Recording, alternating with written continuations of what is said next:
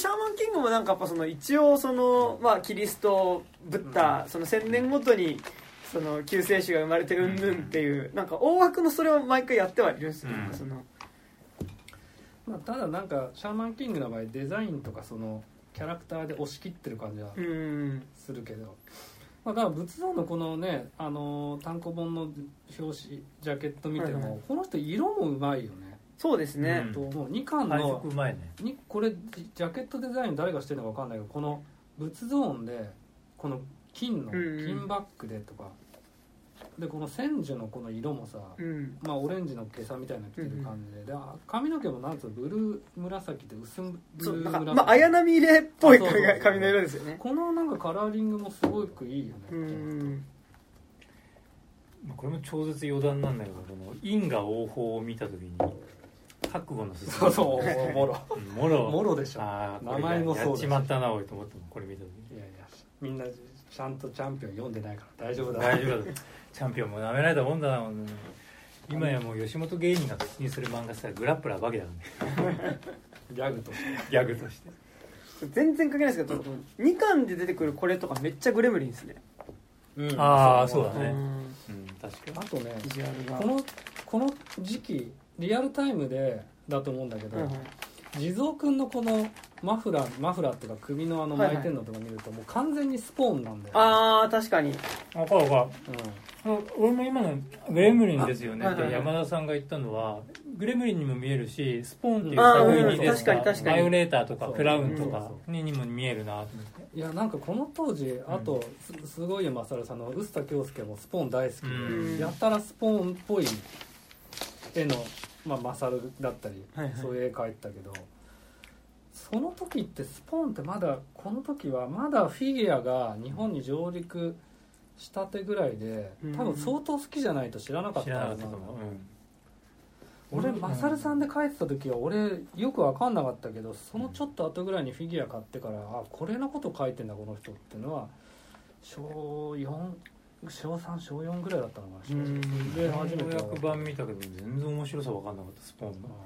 ンなんでこれヒットしてんのかな。話は知らないスポーン。うん、なんか軍人だかよ凄腕の軍人だか傭兵が死んでなんかあの世でなんか契約して、まあ、スポーンみたいなダークヒーローになって戻ってくるみたいな話なんだけど、まあ、ざっくり言うとね。だから全然そのバイオレーターとかクラウンも造形的にこれ何がいいんだかよく分かんないみたいな クレムグレムリンみたいなやつ。まあアメコミ分かんないよね。一応ねあのマクファーレンも当時あの「ニュース2 3かなんか出た時にああのインタビューみたいな答えってなんかダークヒーローって言われててダークヒーローとかっていうジャンルとかで表してもらいたくないみたいな、うん。デビルマンやっぱデビルマンに影響を受けたとか言ったけど、あ結局なん。か前前世っていうか生きてる時の未練でーうんうん。なんか同僚に殺されたのかな軍人かなんかはんはんはんでで自分が死んでる間にその奥さんを寝取られてみたいな。うん。それをその地獄で見ててうん。復讐のためにもう一回蘇りたいっていうのでそれを悪魔悪魔と契約してうん。で力を使い果たすとなんか魔術師なのかなスポーンって、まあ、スポーンという言葉自体がそのひよっこみたいな、まあうん。まあ、なんか地獄の戦士として生まれ変わったまだ半人前みたいな感じなんだけど。そのなんか力を使い果たすと完全にその悪魔の魔界の王の手下っていうか身も心も全てそっちに持ってかれるみたいな話なんだけど、まあ、確かに何が面白いのって言われると まあアメコミの勢いっていうのは、うん、あったんだと思うけどコミックとして面白いっていう捉え方だされてたのか収録始まる前にリーダーとも話したんだけど、もしノーベル賞に本当漫画部門があるなら、はいはい。もう100年連続日本人作家が受賞だなと俺は心から思ってるから。もう海外のなんか作品でも全然面白くねえなと思うんだけど、まあ、国民性なのかねなんかうん。深くしびれる要素ってどこにあんのかなと思って。ないやでもこんだけ海外の一般の人たちが日本のアニメとか、いやそんなのが好きなのっていうので大熱狂してる大熱狂してるもんね。うん分かりやすいっていうのがまず第一で分かりやすいのがあった上で、うん下げていけば掘り下げていけばいくらでもあるじゃん。まあいくらでもある。本当そう。なんかアメコミってまあアメリカってそういう国だからそうなんでしょうけどもうテンプレートでうん。これがマーケティングでこれがまず受けてるんだ本当そう思うんだよなっていうところじどあんまり勝負をするっていうのは。全然仏像の話をまさしく文字通りぶっちぎっちゃうけど。仏だけにぶっちぎっちゃうけど、はいはい。まあ、ピンクぶった切りですね。そういや本当松本太陽のこの新象風景とかの描き方なんか本当ヘミングウェイの作家作風っていうか作品と何にも遜色ないような気がしちゃう、バンドデシネとかまで含めて漫画っていうなら結構逆に松本太陽的な方面のはね,、そうだね。谷口二郎とか。バンドただデシネがまあ松本太陽もねあのメビウスのこと大好きで、何回生まれ変わったらこんな絵を描けるんだろうとかって言ったけど、絵に関して言えばそうだけど、まあ、バンドデシネもねメビウスの、ね、ホドロフスキー原作で、うんそのアンカルとかやったけどアンカルもすごいとは思うけどやっぱりあの長いものとかやった時に全然多分日本の漫画の方がもっと分かりやすいしもっと、あれさ俺思ったの今話しながら思ったんだけどやっぱ日本語ってでかいのがね。あそうそうだと思う。言語うんや日本語繊細だよね本当表現とか。俺なんか海外ずっとうん。海外住まいにもう10年以上前からあの高校の同級生がずっと海外住んでんだけど、色結構ヨーロッパの国転々と移住してて、で帰ってきて何年か行った後に帰ってきた時に言われたのが「いや日本なんか最近の漫画何が面白いの?」って見せてっつって言われて、やっぱ日本語が一番あの奥深いよってある程度英語とかも、まあ、鉛で何言ってるか分かんないのはあるけど、うん。ある程度分かるとそんなに表現がふ深いっていうか分かりづらいわけじゃないっていう、コミュニケーションっていう部分で言えば。なんか日本のな漫画は特にその書き文字とうん読み文字とそはいの受け取り方が違うしだから擬音とか、うん。そんな細かいところまで深める。まあ日本語が一番だよって言ってたんだけど。まあ、逆に言えばその海外で受けてる漫画ナルトだったりアキラだったりとかってまあ雑に言っちゃうとそこら辺だってするなら、まあ、逆にそのあんまり言葉じゃなくてもうん分かるところだなっていう感じはしますよね。最近は本当に結構そのこ細かいというか、うん。だから俺ああいう俺ぶっちゃけ実は「鬼滅の刃」って一応読んだけど、はいはいはい読んでいいあのあなんか感動的だなとも思うんだけど、なんかやっぱりそこまで深く心に差し込まなかったんだけど、うん。でもやっぱ外国の人でものすごい「鬼滅の刃」やっぱすごい絶賛してる人もいるから、うん。なんかこういう感覚わかんだなっうんて思ったところもうん。あったりして。やっぱりなんだろうね。あのもう全然話脱線しちゃったけど、うん。なんかやっぱりそもそもその民族とかっていう考え方自体がうん。19世紀前後にその作られた、まあ、うん一種の物語というか、うまあ机上の空論なわけであって、うんうんまあ、ぶっちゃけ俺たち日本人だっつっても遺伝子解析したらうん。何パーが大陸の人かうん分かんないじゃんうんぶっちゃけさ、まあ、そもそも純粋な日本人ってなんだっていう論うん議論もあると思うから。だからなんかさあのアメリカ人はこうフランス人はこう日本人はこうっていうよりも、うんうんうん。オタクっぽいやつ、ヤンキーっぽいやつ、官僚っぽいやつ、アスリートっぽいやつって、これさ人種とかさ国籍さ超越してない？なんかうん。オタクっぽいやつってみんな似てるよね、はい。黒人でもオタクっぽい子はオタクっぽいしさ、ヤンキーっぽいやつってヤンキーっぽいじゃん。そうもう言うは何しに一本そうそうあれさ不思議だよね。出てきた瞬間にこいつアニメオタクだろそう。だからさ結局人間っていう個体をさ定義づけてるものってさ本当にまあ仏像だから言うわけじゃないけど、うん。魂っていうかさ、うんその人のパーソナリティがやっぱりそいつを形作ってんだなってやっぱりよく思うよく感じるよねだから、フランス人だからなんかみんなこうとかさアメリカ人だからみんなこうって昔はそういうステレオイメージがあったけどさうん。ステレオタイプのイメージがでもああいうネットとか「言うは何しに」とか見てると本当になんかキャラでうんうんトライブというかこう部族が分かれる。黒人だろうが白人だろうがアジア系だろうがオタクっぽい人はオタクっぽいし、うんヤンキーっぽい人はヤンキーっぽいしアスリートっぽい人はアスリートっぽいしってなんか最近妙にそれ感じんだよね、えーギレルモ・デルトロもブロードウェイ見てたみたいですしね。ああねなんか言うよね、ちょっとこれこう西さん次このアーマー作品はい年表の話とかもいきますかね。うんまああんまなんかこのこれすごいね。力作だねこれ、そうですね。作。まあ一応まとめた今けど。手元に西さん作の。うん。いやなんか自分のその実体験としてははいはい「セイント・セイヤ」ギリギリアニメのさなんか、うん。アニメ出てくるアーマそうまあ、うんアーマーアーマーといえば、まあ、これ以前のものにねアーマーっていうのがもうまあ、あるのはあったんでしょうけど、うんまあ、これ「セイント・セイヤ」が一番うんアーマーといえばっていううん。そのプラモ展開プラモっていうかフィギュア展開含めても、うん。これが本当に大きかったんじゃないのかなと思って。一応ギリギリ世代としてはうん。テレビアニメの時にまだ小学校上がる前だったうんで、あのアニメのオープニングのね山田君にも最初先送ってはいはいはいはい。あの水平線の向こうで 一直線で走ってくるってあれが最高です僕歌えますからオープニング、はい、めちゃくちゃ皿洗いしながら歌ってるからやばいっすね。あれをねあの千葉ちゃんの息子のね最近やってそうですね。ああれを再現すればよかったよね。実写版そうですね。水平線の向こうから走って本きて。当だよ。であのロゴ「セイント・セイヤ」のロゴがズドンって出てくるはいはいはい。あのバカバカしいのが「セイント・セイヤ」なんだから、まあね見てないんですけど。山田君見たの？いや見てないですね。うんマグニートでしょあれ。ああまあそうですね。なんか色も違くなかった全然。うん。緑っぽくなかった。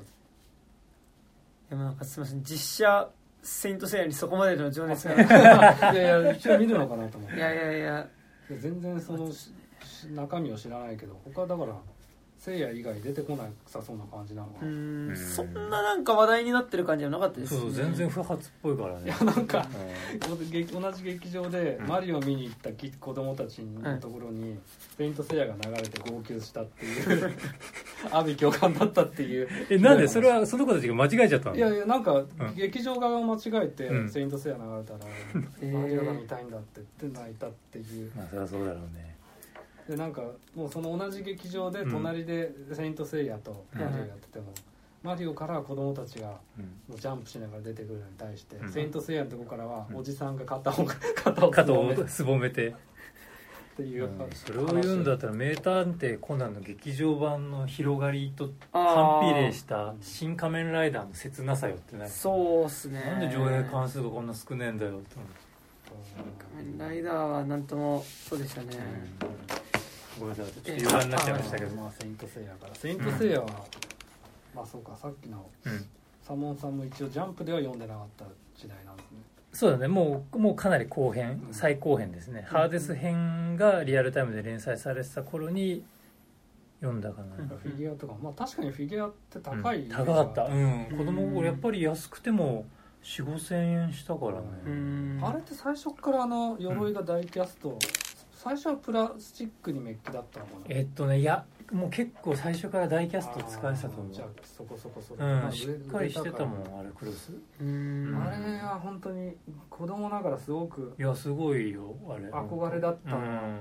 あったんだけど、いくらぐらいだったんですか？ね買おうとすると。買おうとするとねやっぱ4 5千4まあなんかあのクロスに応じてはいはいはい。付属しているパーツの数とかも違ったんで、まあ、一応そう4キュッパとかはいそうそう5キュッパとか。手元に写真があります。そうこれかななんか一応その着脱状態で、その、まあ、星座がモチーフなんだけど、はいはい。はあの獅子座だったら獅子の形にその鎧だけアーマーだけで、いうんうん。まあ、クロスか。クロスだけをこの台座みたいに合体させるとそのモチーフになるとかっていうギミックもちゃんと作あられてる。結構すごいですね。いやこれはかなりねすごいおもちゃだなと思いましうん。た子供心に。それをまあ絵で描くとそこあの物理的な空間みたいなのを考えなくていいから簡単にできるんだけどちゃんとそれをフィギュアの展開としてやったのが、まあ、とにかく車田正美のあのこの金属の表現っていうのは、はいはいはいこれ仏像を見てもねちょっとゴ,、ールドではないけどゴールドっぽく感じさせるこのテカリみたいなのそうですね。なんか一応作中ではあのね千住君は木製だから、あの温泉に入るとやべえぞって言われてる。海に沈めないとか地蔵を助けられないよ。っていうのありますからね、まあとにかくこれが大ヒットしてだから俺もあのフィギュア自体は実際は持ってなかったと思うけどなんかうん。もっと食玩みたいなものとかうーん。ちっちゃいものでプラスチック製の、まあ、塩ビ人形にプラスチックの鎧つけるとか、うん。そういう派生したものを買い与えられてたぐらいの世代だったな。まあやらしい話だけど、うん本当に今格差格差とか言ってるけど、うんうんぶっちゃけ格差なんてもう大昔から昭和の頃からあって、うんうんこのおもちゃなんかめっちゃそれが分かりやすいバロメーターだったんだよ。ね、うんだからぶっちゃけこのマジでバンダイが出してるダイキャストダイカスト版のこの「セイント・セイヤ」のクロスが家にある子はまあまあうんいい家の子。で今安あのリーダーが言ったような、しそのスーパーで売ってる食玩のはいはいはい。プラスチックとか塩ビでできてるような「セイント・セイヤ」グッズを持ってる人たちがまあ普通のオタクうん普通のご家庭。うんうんで正直そういうものも持てない子がやっぱり大勢いたからこれは本当かなりあの富のバロメーターだよ、これ家に何体もあるっつって俺相当金持ちだな。とうん。思って実際本当に。あのガラスケースに入ってる感うん。じで印象があるんだようねん。そうあのパクられないようにねはい。単価が高いからでもそれこそやっぱその当時子供で買えなかった人とかが中野ブロードウェイとかで、ね、今まさに運搬とかしてるやつを買うみたいな。もう子供時代の自分への復讐だよそうですね。もうマンだらけや中野ブロードウェイもそうだし、まあ、郊外のハードオフとか超超合金と。かまさになんかそのその感じしますよね。新しく。な何でしたっけ？なんとか魂ってありますよね。あの、フィギュアのあるね。あの仮面ライダーとかウルトラマンを。なんとか魂って何でしたっけ？ああのバンダイがやってるやつそうそうそうあのライダーベルトもガチなやつでしょ？二十数万とか三十何万するやつ。そ うなんかすごいそこら辺はその気違いレベルね。なんかあのありますよね。そそういうそのルサンチマン的な感じが。気違いレベルって言うとなんかアダルトなに すいません。失礼いたしました。いやいやや。ばいねまあそれのねそとにかく「セイント・セイヤ」の影響力が強かった、うん。強い。これは本当すごかったな。まあ画期的なおもちゃだと思一応さそれの成功をう、経て、2匹目の二匹目の土壌が生まれてくるんですけど 自分としてはこの次の「サムライトルーパー」のフィギュアの方がハマってたイメージが。はいはいはい。うん。アニメはあんま見てたと思うんだけどあんまり覚えてないんですよね、これはでもサモンさん世代はうん「サムライトルーパー」はアニメは見覚えてます覚えてるけどかすかかな。やっぱりこのリーダーが作ってくれた資料の横に書いてある通り「サムライトルーパー」ってアニメまあ88年から89年のやっぱ1年間なんだよね、なんか結構やっぱ「セイント・セイヤ」知ってる側からするとなんか「セイント・セイヤ」のパクリっつっちゃ失礼だけどうん。そういう印象があって特に「サムライトルーパーは」その特に連載漫画とかじゃなかったから、うんうんうんなんかアニメ以外で触れる部分も多くなかったんであんま印象残ってないかな、やっぱまあ子供向けだったのかな。だから俺はフィギュアのイメージがすごい残ってうん、るけど、そうだね。甲冑だったからね。どんな話だったかとかあんまりあー。覚えてない。そう。とにかく侍なんではいはいはいやっぱ「セイント・セイヤ」言ってもその、うん。ちょっと西洋っぽい、うんモチーフも西洋だし、ギリシャ神話。で拳で戦うっていうのがあったから、うんうんやっぱ自分としてはそのなんか変な武器を持ってるっていうものの方が、うんそうもなくなんか4本も5本も刀持ってる敵のやつはい。アーマーみたいなのがいたんだけどなんかそういうフィギュアをやたら買ってた印象が残ってるかな、うん。うんでその後にまた今度ちょっと違う流れからシュラトっていうのが、なんかもう名前がすでになんかちょっとこうし神話とかなんか。そう天空戦記シュラト、うん。シュラトのあそうかシュラトがどうですか？うんもうこれあなんだけどぶっちゃけああめちゃくちゃセイントセイヤっぽいですね。うん、この「セイント・セイヤ・サムライト・ルーパー・シュラト」の中だとおもちゃの完成度は俺リアルタイムで見たけどこのシュラトのシリーズがかなりレベル高かったと思う。へえ造形的に、ただシュラトは、うん、俺アニメ全然覚えてないけどフィギュアもいまいち。なんかその密教とかそのちょうんっと東アジア系の宗教的な感じなんでうん。ちょっとやっぱ癖があるっていうか、うん。デザインにね。そう。なんなんか気持ち悪いっていう感じることもあるような感じなんですけど。へこれがなんとなくクジャク王からの影響もあんのかな。クジャク王って何でしたっけ？あのまあ漫画連載連載漫画なんだけどその後もう結構何回も漫画のでもれんなんか新しいなクジャクをなんとかって言って、ややり直すっていうかリバイバルみたいにやってるんだけど、それがなんかまあ宗教もの？うん。みたいな感じなんだけどそれも途中からなんか鎧を微妙に着てたりしたんだけど、うん。そういうものの影響があるのかな？とちょっと思ったんだけど。ただシュラトの面白いところはそのアーマーだけじゃなくてミニ四駆まで入れてくる、うんへえそうそう。そう俺だからそれのアニメを全く覚えてないんだけど、うん。ミニ四駆の要素ってどういうふうにやってたのかな？とこれねあの俺うっすら見てて覚えた覚えてるのがこのキャラクターたちがなんか場所を移動するときにそれこそ「ドラゴンボール」の悟空の筋斗雲じゃないけどこのシャクティっていうまシャクティなんですあよ聖闘士星矢で言えばクロス。クロスのこと。をこれをシャクティっていうみたいなんだけどこのシャクティをそのバルダっていう乗り物体体制にしていやこれがこうなるわけ。よああなるほどなるほど。これに乗って移動するみたいなのがえー、あそこかっこいいですね。ねだからそう概念的に面白いなと思ってアイデアとしては。そうホビーの段階でうん。電池入れて走るっていうものはさすがにそこまでやんなかったうのかな、ん。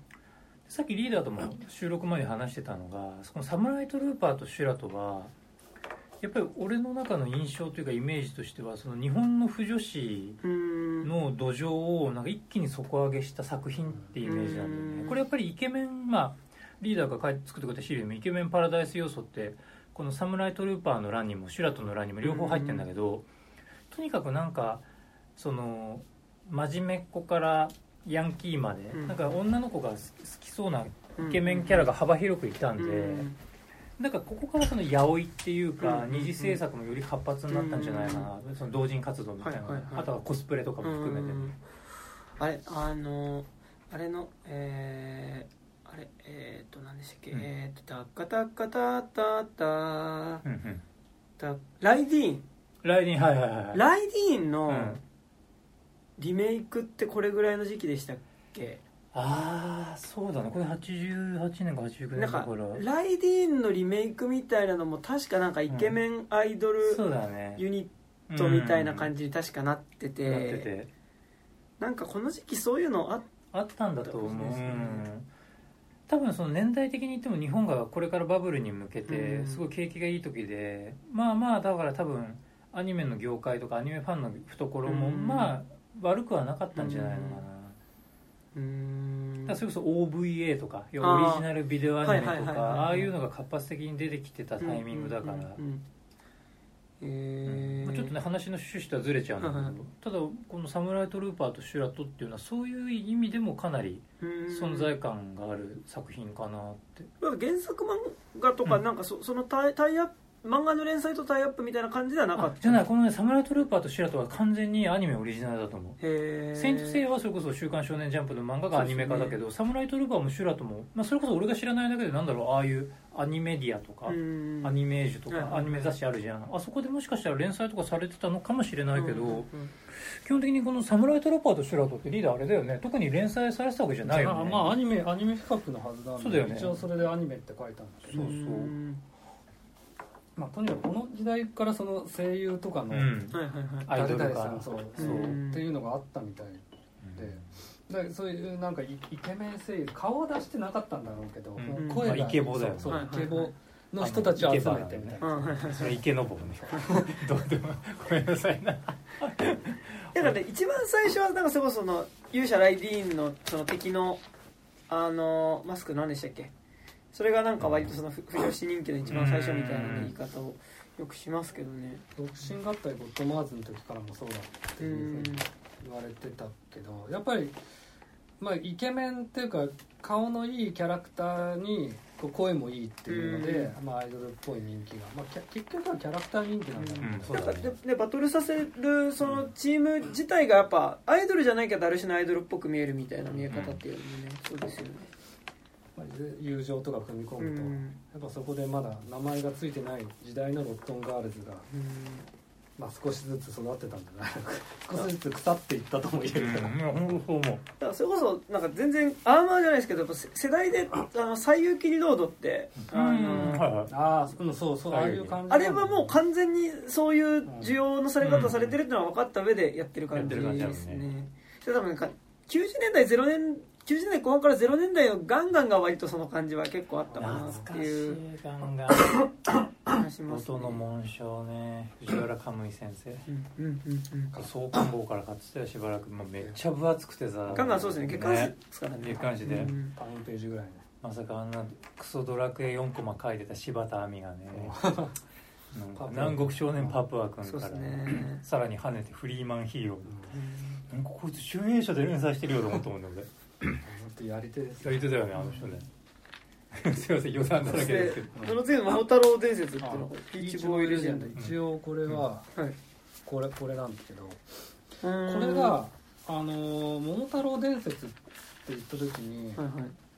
まあもほとんどしたら桃鉄だよね。桃太郎電鉄はうんそうですね。これ桃鉄ですよねこれあのーこれがそれはガチで言ってますか？ここから多分話した方がういいと思うけど、うん一般的にやっぱ知られてなないのん。が、若いんだね。桃太郎電鉄のことをなんで桃電っていうかっていう話なの、桃鉄じゃん。桃太郎電鉄電鉄。桃桃電じゃな桃電っていうじゃん電鉄だってはい桃鉄っていうか。それはもともと桃太郎伝説っていうこの RPG のゲームソフトがあったの。へえ桃太郎を主人公にして、うん。であの金太郎とか、はい浦島太郎。ってそのおとぎ話のうん。やつらの RPG っていうゲームがあったんだけど。うー。んそれをそれと同時期それよりもちょっと後だから多分ちょっとあのははっきりとわからないんだけど、それの企画でこの「桃太郎伝説」のアニメーションが制作されてそれがちょっとゲームと違ってアーマーの要素が加わってう。んうんうんうんってるっていうそのヘンゲテクターって名前なんだけど、はいはい。でこれがその桃太郎伝説まあ桃鉄桃太郎電鉄の桃鉄の方もそうだけど佐久間明さんってあの鳥山明本体のあのヘタッピー漫画研究所っていうさうんあの漫画を描く漫画みたいうんな漫画イントロダクション漫画の一応原案っていうののもやってたのが佐久間さんなんだけど、ジャンプ放送局って山田さんわかりますか？わかんないです。大昔ね「週刊少年ジャンプ」の最後部一番ケツのページに読者からの投稿はがきとかをあなんか見たことある気する。紹介するコーナーがあって、はいはいはいはい。それのまあ編集長みたいなのもやってだから一応漫画も描けるけどイラストみたいな。だから桃鉄のあのキャラクターボンビーとか全部佐久間さんの。ーへえで桃太郎の顔とかもあのだからあの桃鉄の桃太郎の顔あの顔の桃太郎で RPG が桃太郎伝説。だ桃伝桃伝って言われたらうん。その伝説の方なんだけど、その佐久間さんの企画のはずなんだけどこれここ、まあ、ちょっと分かりにくいけどあれと違うんだよね顔が。ここの「ビーチボーイレジェンド」っていうのの確かに。そう。ななんか RPG 要素っていうよりは、まあ、ドタバタであの何が出るっていうね。そあうあのあかわいいかわいい感じのクレヨンしんちゃんおちんちんですよね。まだまだ子供っていう設定なのか、うんこれがねすごく好きだったんだけどなんかあのその後これのソフトが販売されるっていう予定だったのが結局なんか企画倒れになっていまだにあのソフト販売されてない。あそうなんだこれ。なんかその元の会社がつ途中で潰れてダメになったとかちょっと詳細が分かんないんだけど、うん。ただそうなんだね。アニメでやってて、うん。でそのプラモとかもすごくいいろんなのが出てたんで、うんなるほど、ね、も同友者から出てたんだけど、うん。これがまあこのプラモの方を調べてもらうと分かるんだけど、まあおそらく SD ガンダムからのああなるほどなるほど。でこの辺りからアーマーの要素もちょっと SD 化してくる、はいはいはいまあ、シュラトまではそのセイント・セイヤのリアル体系っていうかそういうのだったのが、うんうん。ちょっと SD になってくるのがここら辺の80年の終わりか90年代ぐらいから、でまあこれの場合は鎧のアーマーでもちょっと桃太郎とかそのおとぎ話要素、うんうん。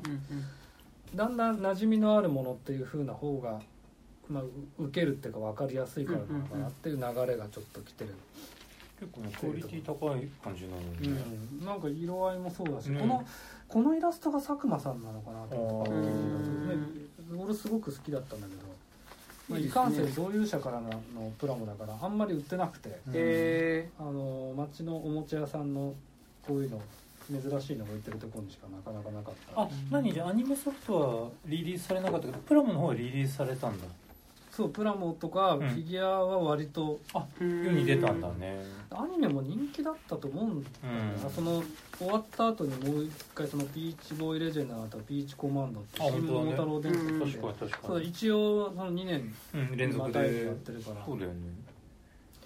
でなんか最近のあの au のなんかうんももちゃんとか、あはいはいうんはい。あれはいあるか明らかにこれのパクリっぽいんだよね。全員その呼び方してんのももちゃんうらちゃんとか。へー。ももちゃんっていうのがあれでもなんかあれのプロデューサーっていうかあれを仕掛けてるやつここれを好きなのかどうかわかんない、うんまあその代理店のやつがもしかしたら世代的にそうなのまあありそうですよね。そんなにはなんかすごい俗っぽい確かに感じで嫌だなって思うけど、これ OVA だったの？いやいやあの全国放送でやったんですよ。マジで？へうん。えだから VHS はソフト出てんのかな、うん。でもなんか全然見る機会がなくて。うん。一応あの YouTube 検索すると違法視聴になるけど、多分 出てくるのはちょっとある、いやもう今 YouTube にアップされてるものは全て合法ですから、ね、私はそう固く信じてます、まあ、ここまでねあのうん。廃盤になったりその大元が倒産したりとか、うん、いやもはやもうノアの箱舟ですよ、YouTube 見る機会がね権利元がねちゃんと持って素材作ってくれてれば そのそれこそどっかの配信にそうそうだ。アマプラとかねうん。入れられますけど。いや日本昔話とか本当にそうしてもらいたいな。って日本昔話はでもなんかできんじゃないですかねねえねできそうだよね。素材ないはなさそうっすよいやね一応ボックスは出てるんでしょ俺怖い日本昔話見るの超好きあ 怖いやつ。五十嵐美京原作ですよねあそんなんあるんですか？そうそういぶり山っていうの。それなんか伊集院光がすごく好きでよいろんよく話してる飯が降る山って書いてへえ五十嵐美京っぽいの本当に。五十嵐美京怖いですからね。もともとねあの人なんかギャグ漫画っていうかホラーっていうか。うん。ああ愛って見ました？あ読みました？五十嵐美京の。最近の？愛っていうなんか。シンクっていうやつ以降見てないけどシンクも最後まで見たんだっけ？あれは何短編？それともいや連載したの？長編で3冊結構太めの大判で3冊ぐらいあるやつなんですけど。やっぱホラー要素ある東北かける新興宗教のみたいな話で。なんかそのむ向こう側が見えちゃう男の子うん。とそれに見入られてしまった主人公っていうのが、うん。なんか60年代から311以降の東北を舞台に、うん。まあなんかその長編だねじゃあね。60年代っていう話で、へえ面白そう。やっぱその手のさちょっと日本の民族学的雰囲気が入ってるさ、はい。まあ、それこそあの諸星大二郎先生もそうだけどあめっちゃ面白そうだよね。そういうこと言ってるのアーマーで言うとね諸星大二郎もあの妖怪ハンターのいやーいっねあの、うん最初の方でまだジャンプ連載してたぐらいの頃にあのそれこそ「妖怪ハンターヒルコ」でうん。映画化したあたりのやつでアーマーちょっと出てきますよね竹中先生の熱演が。竹中直人の まあジュリーの熱顔だ演もけで光ってる顔だけ出てる襲ってくる襲ってくる。アーマー要素はやっぱ90年代ぐらいなのかな。ううんん。まあ、あとはあの個人的にかなりはいまあこれ長かったんでハマハマったっていうかいまだに好きなんですけどウルウルトラマン超等いや新規伝ぶっちゃけ俺も今ここに載ってるやつでこれが俺も一番好き。こへー。れはマジで良かったと思う。そうですよ。うん。ちょうどそうこれぐらいの世代に。うん。うんうん山田君はギリでも小さい頃にもしかしたらちょっともうこれなんですあうん。ウルトラ兄弟いとこが持ってましたちょっと年上の兄貴とかがさうん。山田君ぐらいの年代で言うとそうですねアーマーをつけたウルトラマンそうってそう。でちょっことですねとディフォルメされてる体型になってるんで、SD ってほどじゃないですそうもんね。うん。少しやっぱアーマーを着させる都合上、少しちょっとディフォルメされてこれボンボンでもあの漫画がコミックが展開されてたんだけどあのコミック自体も結構レベル高かったんだよね、うんうんうん。まあ、かなりね「ドラゴンボール」その演出とそう構図はえそうこれまんまやなキャラクターの設定は「ドラゴンボール」をモチーフにしてるんで。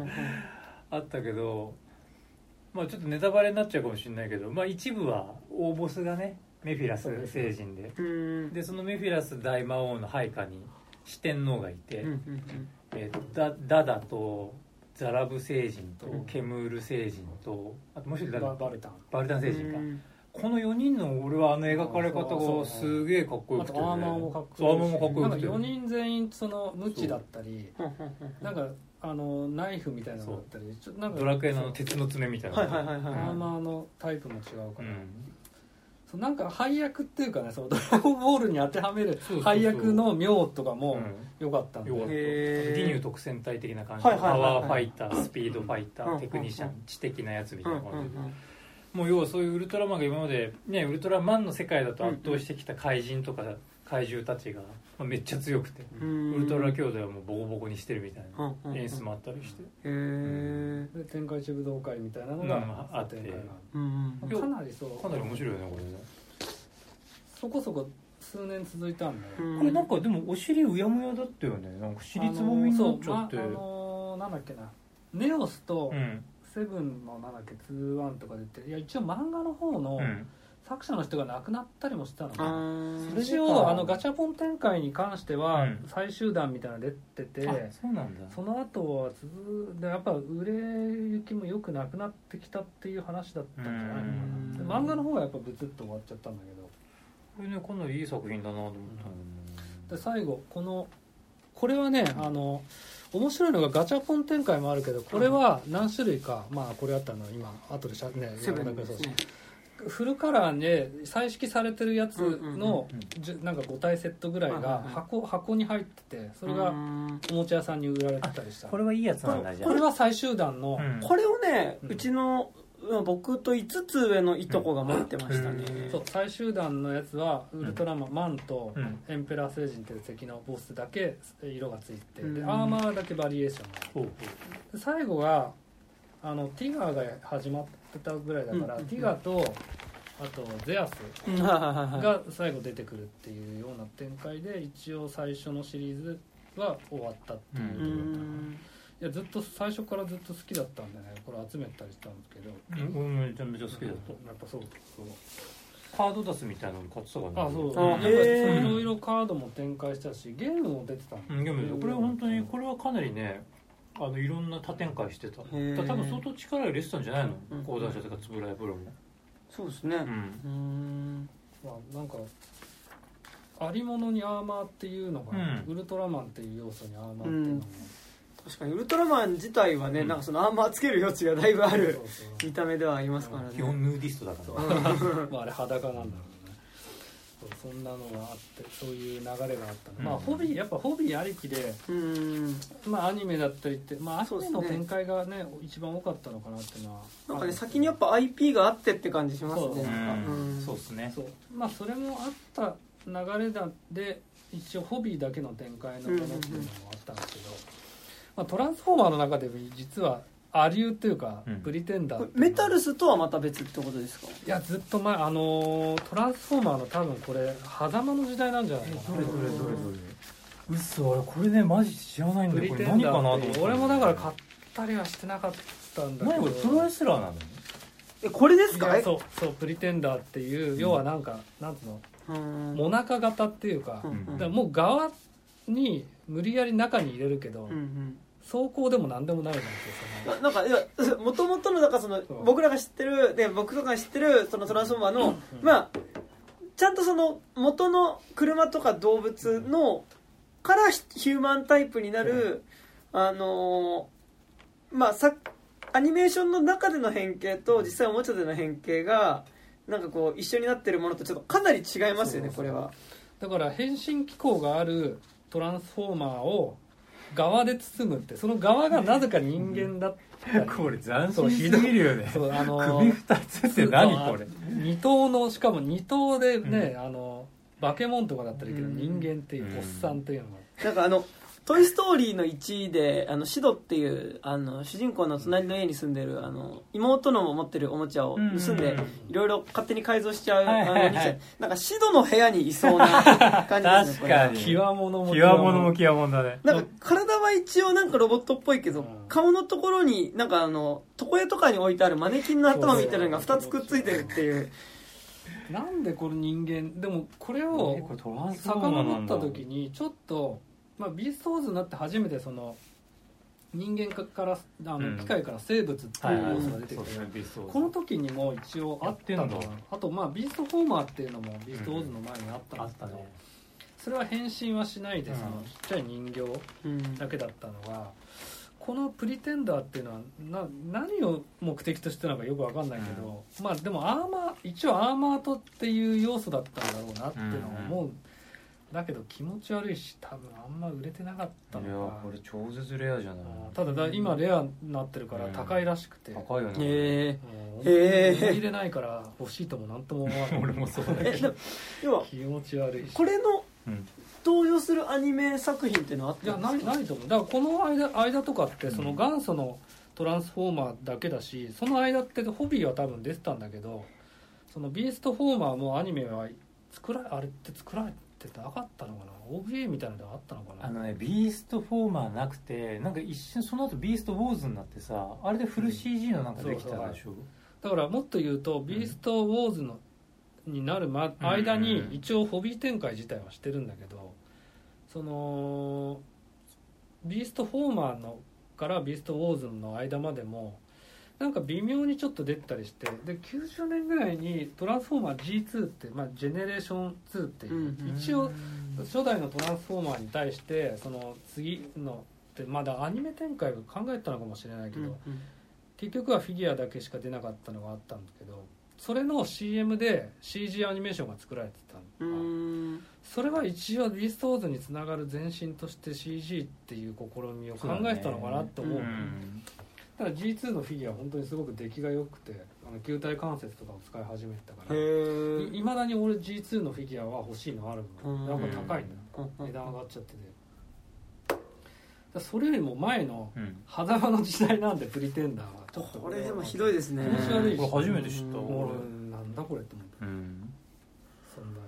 現物見たことないだろうなってこうやって見ると大手メーカーもやっぱり試行錯誤してんだね。頑張ったもんね。失敗作もやっぱ多いんだなだななんとなく一応入れたのは88年っていうこともあるしやっぱアーマーに引きずられてたところはあんのかなってう。ん。ちょうどねそのサムライトルーパーが出てくるのと同じ年なんでいろいろみんな乗っかろうとしてたのな。んかやっぱこう98年代末から90年代前後のなんかこうん。の試行錯誤期って感じしますね。そうだね、うん。まあ、黎明期というか、うん。最盛期というか。まあフィギュア展開っていうかねホビーだけっていうので、でまああとはそのガチャポン展開、まあ、ウルトラマン超投資劇伝もそうなんだけど、うんうん。一応そういう漫画コミックとかっていうんじゃなくてもうガチャポンメインでやってたのがビルガストっていうのがあったんだけど、これは、うんあったねビルガスト。そうなんかちょっと90年代ってその異世界転生じゃないけどうん。異世界に飛ばされるっていうものが流行り始めて、まあ、アニメとかもそうだけど、言われてみたらこれ転生もんの走りだねそう考えてうみたら、ん。いやいやダンバインがあるんで。ああでもダンバインやっぱダンバインっぽいなっていうのを感じたんだけど、なんかこれのビルガストが良かったのはやっぱ SD ガンダムをうまくこう乗っかってたんだろうけどガチャポンだけで展開していくから、そのストーリーがちょっとずつこう広がっていくんだけど、うんなんか人気が出てきた後にそのガチャポン以外のものにも派生したりとか。う、ん。なんか猫耳とかねその、まあ、異世界なんで獣人とか。ああはいはいはい。なんかその美少女のバリエーションをいろいろ増やそうとしてた感じはあるね。もうそこら辺に受けてたのか分かんないけど。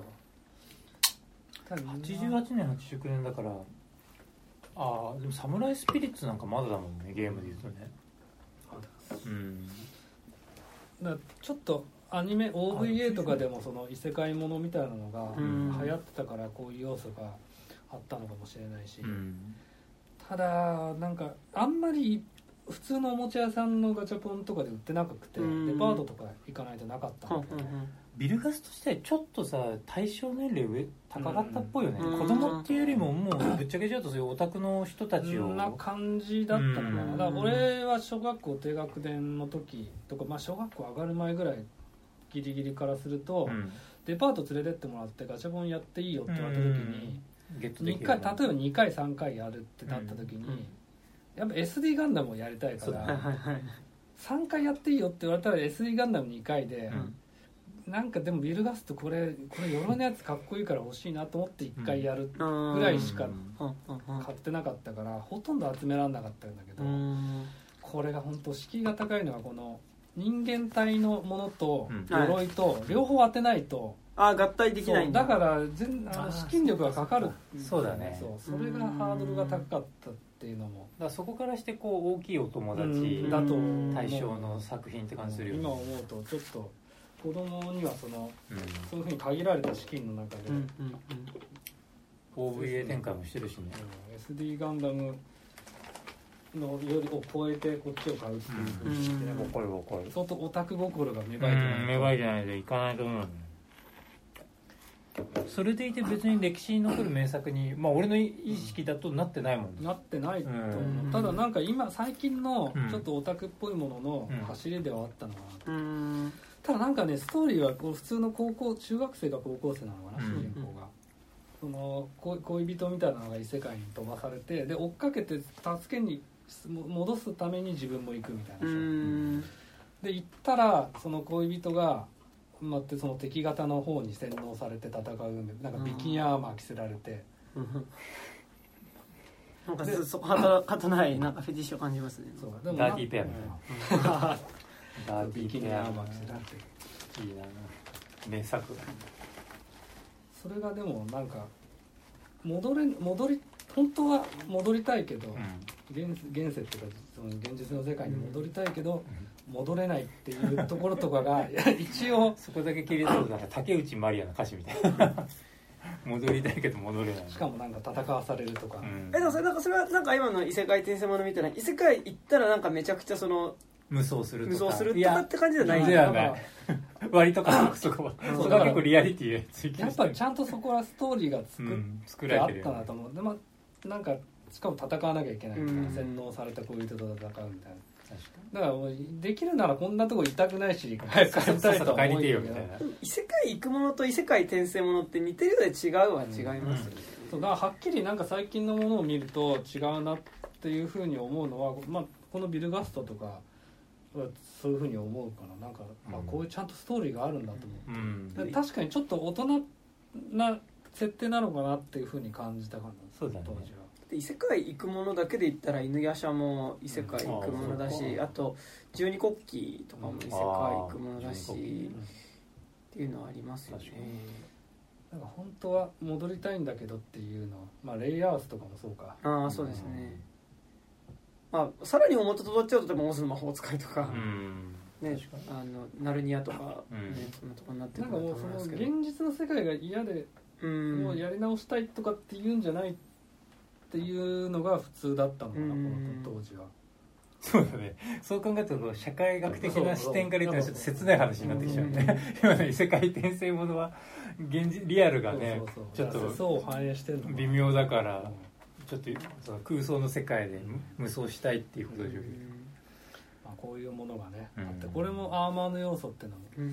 うん。確かにでも俺これが人人形だけのフィギュアとか、うん。この猫耳娘とかだけだったら、興味持ったかっつったらやっぱ持ってない、アーマーその人間体にアーマープラ製のアーマーをつけるっていう要素があるからやっぱ欲しいって当時思ったのがあったんで、うんあのガチャ展開、まあ、一応ガチャポンでいうとその SD ガンダムもうん。ガンドランダーっていうシリーズの途中からは、あのガンダムにあこれこれその今資料に入れてないんだけど、うん。ガンダムにメッキ製のアーマーみたいなのをうん。武装させるっていうのが、武者ガンダムとかなんかねそんな感じ。いや武者武者とナイトがあって、うん。その後 SD コマンドっていうその軍事ものがあったんだけど、うん。それとまた別のシリーズでガンドランダーっていう、うん。ちょっとなんかね原始人みたいなシリーズがあったんで、えー、マジ？そんなあったっけ？そうそうあった。全然覚えてないなそれ。俺そのシリーズが好きなんだったんだけど、えそれの途中ー、から SD ガンダムでの展開だよね。そう SD ガンダムの展開。えー、マジで。それの途中からそのアーマーっていう要素がうんうん。なぜかまあ武者とかでもその後ちょっとそれっぽいのが出てきたんだけど、ガンドランダーの途中からそのアーマーの要素があ明らかに出てきて、そのメッキパーツをつけるっていう、なんか SD ガンダムのそのガン、まあ、いいわゆるガン消しっていううん消しゴムじゃないんだけど、うん塩ビ人形のやつでガン消しって当時言われてたのは言うとみんなそのガンドランダーのアーマーのものを指して言ってたからやっぱ人気それが人気あったんだなと思って、だそれガンドランダーよりもちょっと先なんじゃないかな？そのビル・ガストの方が、うんだからなんかガチャポン展開でやるっていう風になったのの走りは意外とこのビル・ガストが早かったうのかなっん。ていうのは感じるんですけど、これちょっとねラジオ聞いてる人にはビジュアルが見えないからあれだけど。まあ調べてる昔これがガはンドランダー。これがガンドランダーへえ結構なんか細かいですねねそうそう。重厚感あるね。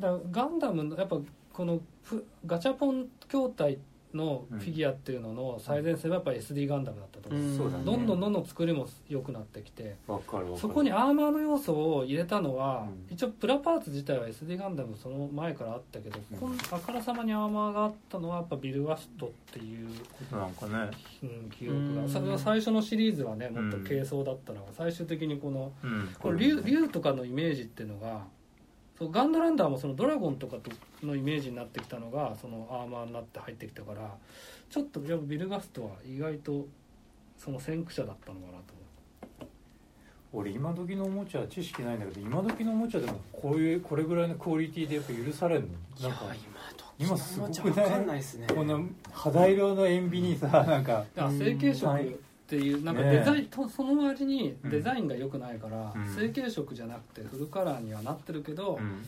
デザインとかって見ると、うん。いや昔の方が良くないっていうのはこういうテアンデーのやつとか見たらこれすすぐ素敵だなと思うけど、ね、これすごいなんかまだまあプロトタイプみたいだなでも食玩とかガチャポンだからこれ値段があまあ全然違うな。まあまあそうだね。まあまあ。確かに。まあ。失礼いたしました。はい。まあそのその隣にあったやつで重カイザーっていうのもあるんですけど、これ重カイザーっていううんこれ食玩なんですけど、まああのこれ食玩なんですね。あそうそう食玩。これも実はあの重カイザーっていうこれも結構リバイバルみたいな感じでこの時は出たのよそうバイオパズラーっていう食玩があったんですけどそれ中多分入れてないから、バイオパズラーっていう中の、うん。ちょっとそのあのー人間体プラスん。なんか生物、恐竜だったり、そういうものの合体したもの。これはなんか明らかにビル・ガストから撮ってんなと思って、うん。ちょっと時間も空いてたし96年1996年うん、確かに確かに。今までのが大体90年代からそう。80年代ですそうそうなんだねそういうところであったんで。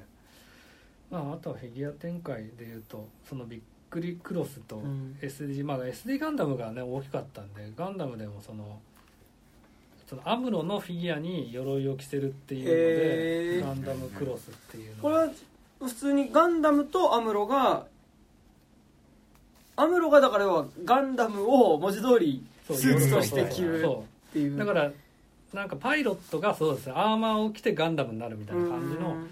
まあおアイデアとして面白い感じですよねそのクロスっていう感じでだニューガンダムのパイロットもパイロットっていうか中身もアムロだし、うんうん。サザビーの中身がシャアだったりとかそういうバリエーションでた結構たくさん出てたんだけど、うんまあ、SD ガンダムのユーティリティが高いのはそれを武者にしたりナイトにしたりいうんろんな派生で結構出てたんでこれが受けたからなのか俺がビックリマンでもやったんですよね、うん。ビックリマンのシリーズは結構多く出てたんで。えびっくりのがじゃあフィギュアあったってことなんですか？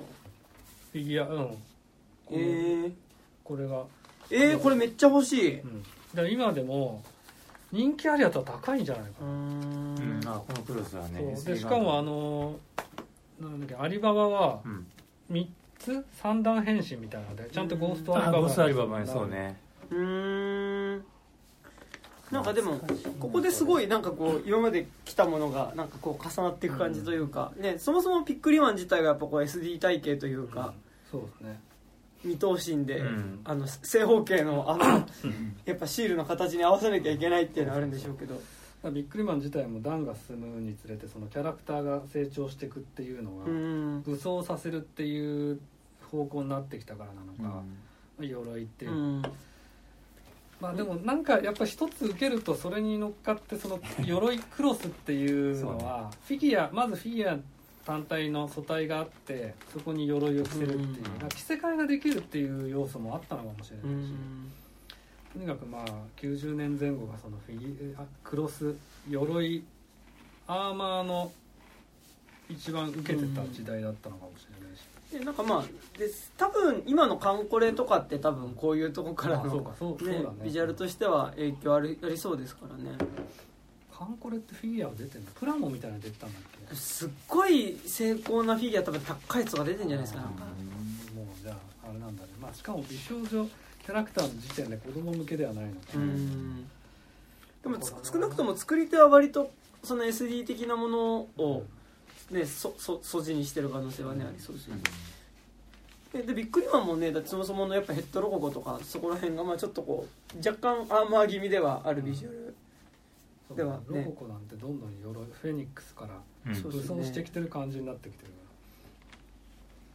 ら。まあ最後そのまあこれは一応そうかアニメだったんだけどキャット人伝テヤンデーはいのプラモはテヤンデーもなんかあのーこの当時このテヤンデー以外にもそうだし、まあ、SD ガンダムが一番そうなんですけど SD ガンダムでいう BB 戦士と元祖 SD ガンダムみたいななんつうなんか簡易的なものとちょっと重厚なものみたいなシリーズが2つ出たりしたんですけど、テヤンデもあの2つ出てて、えっと、江戸前セットっていうのは本当に本当に作りが良くてこれそう、うん。へえこれすごいですね。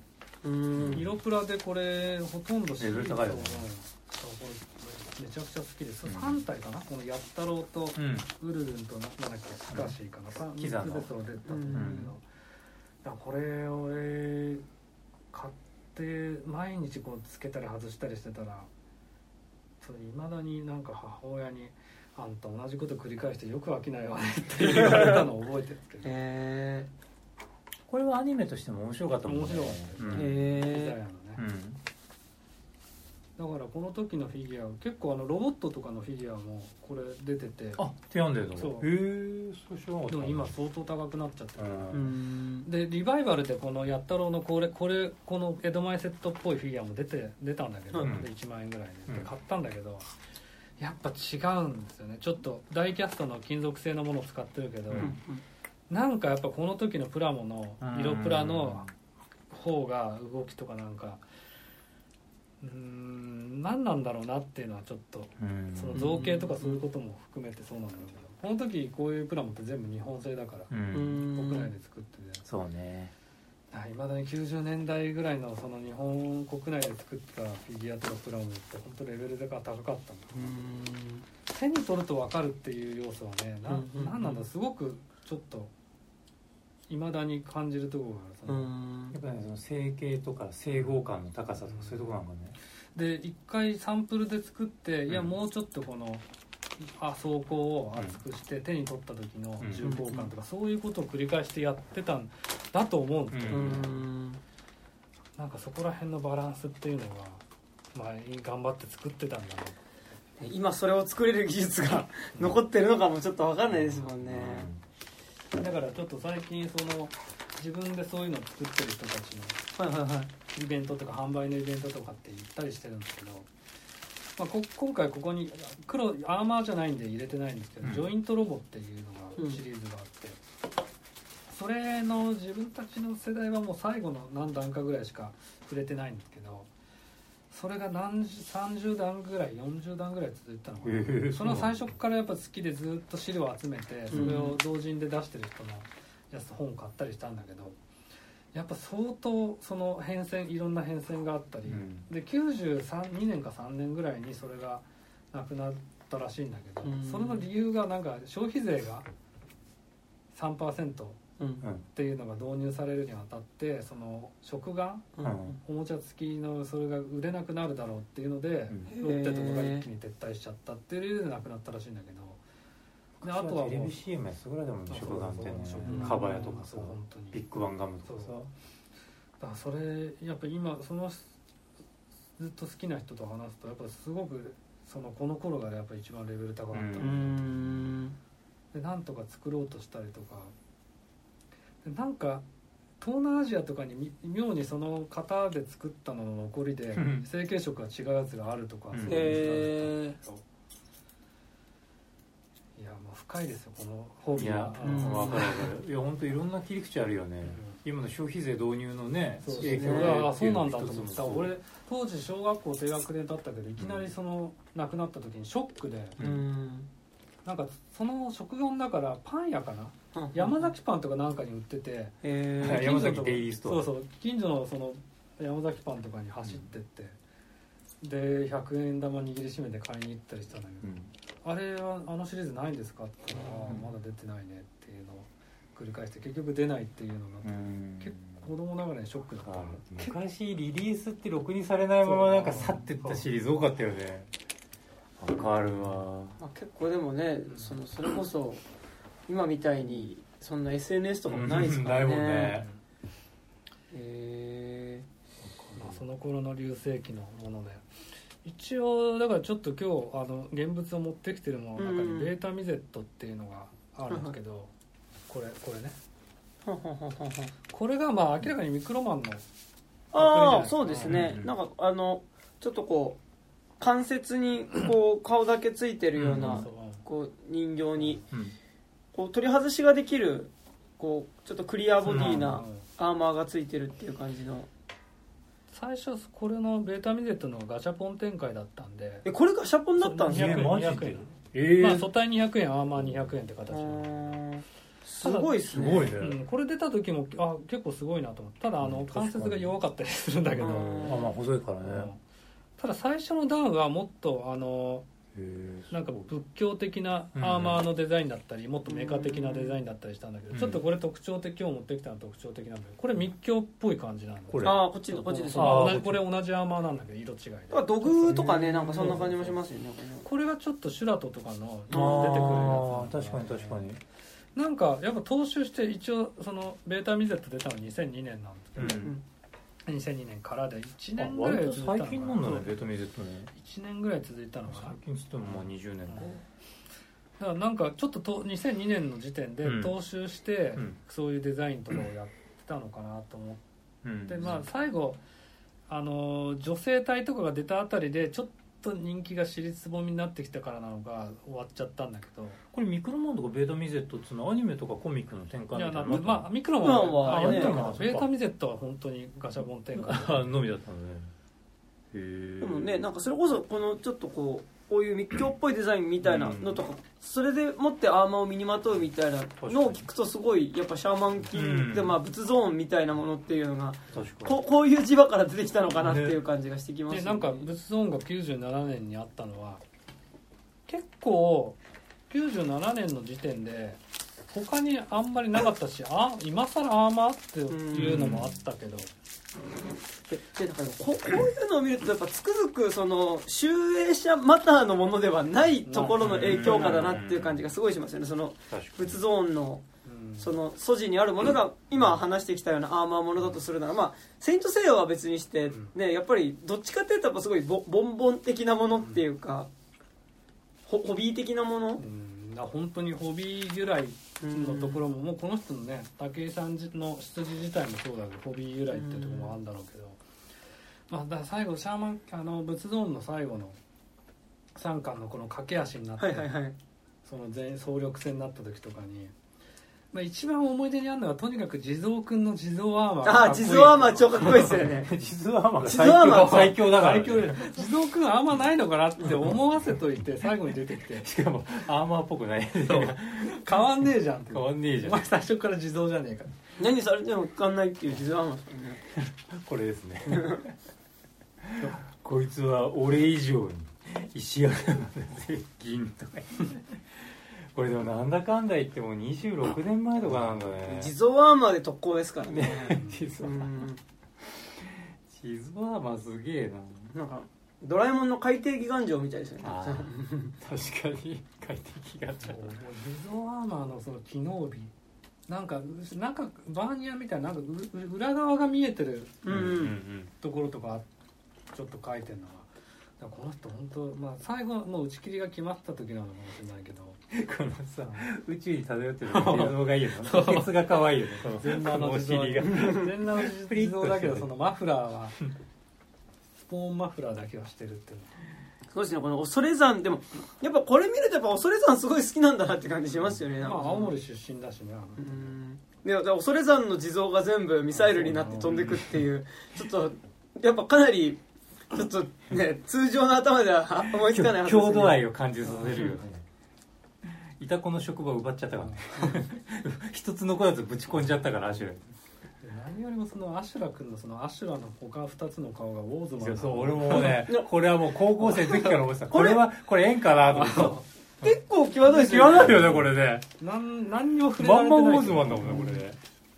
でもそこら辺がこの人の,、うん。そのホビーっぽいセンスなんうだ。よん。あのバーチャロンがうん。電脳世紀バーチャロンってゲームあったんですけど、うん。バーチャロンのその機体が背中にあのセガサターン背負ってるんですよ全員、うんまあ、セガサターンソフトだったんで、うんで走ったりこの稼働する時にあのふ蓋が開いてディスクが回るっていうちゃったそういう演出があったんですけど、なんかそういう細かいとこ好きなのかなと思って、うん。この人多分バーチャロンも好きだろうし、うんうんまあ、オーズマンの「筋肉マン」世代だろうから、うんそうですね。オーズマンでもオーズマンオーズマンそのまんまだし。いやそのまんまだよね。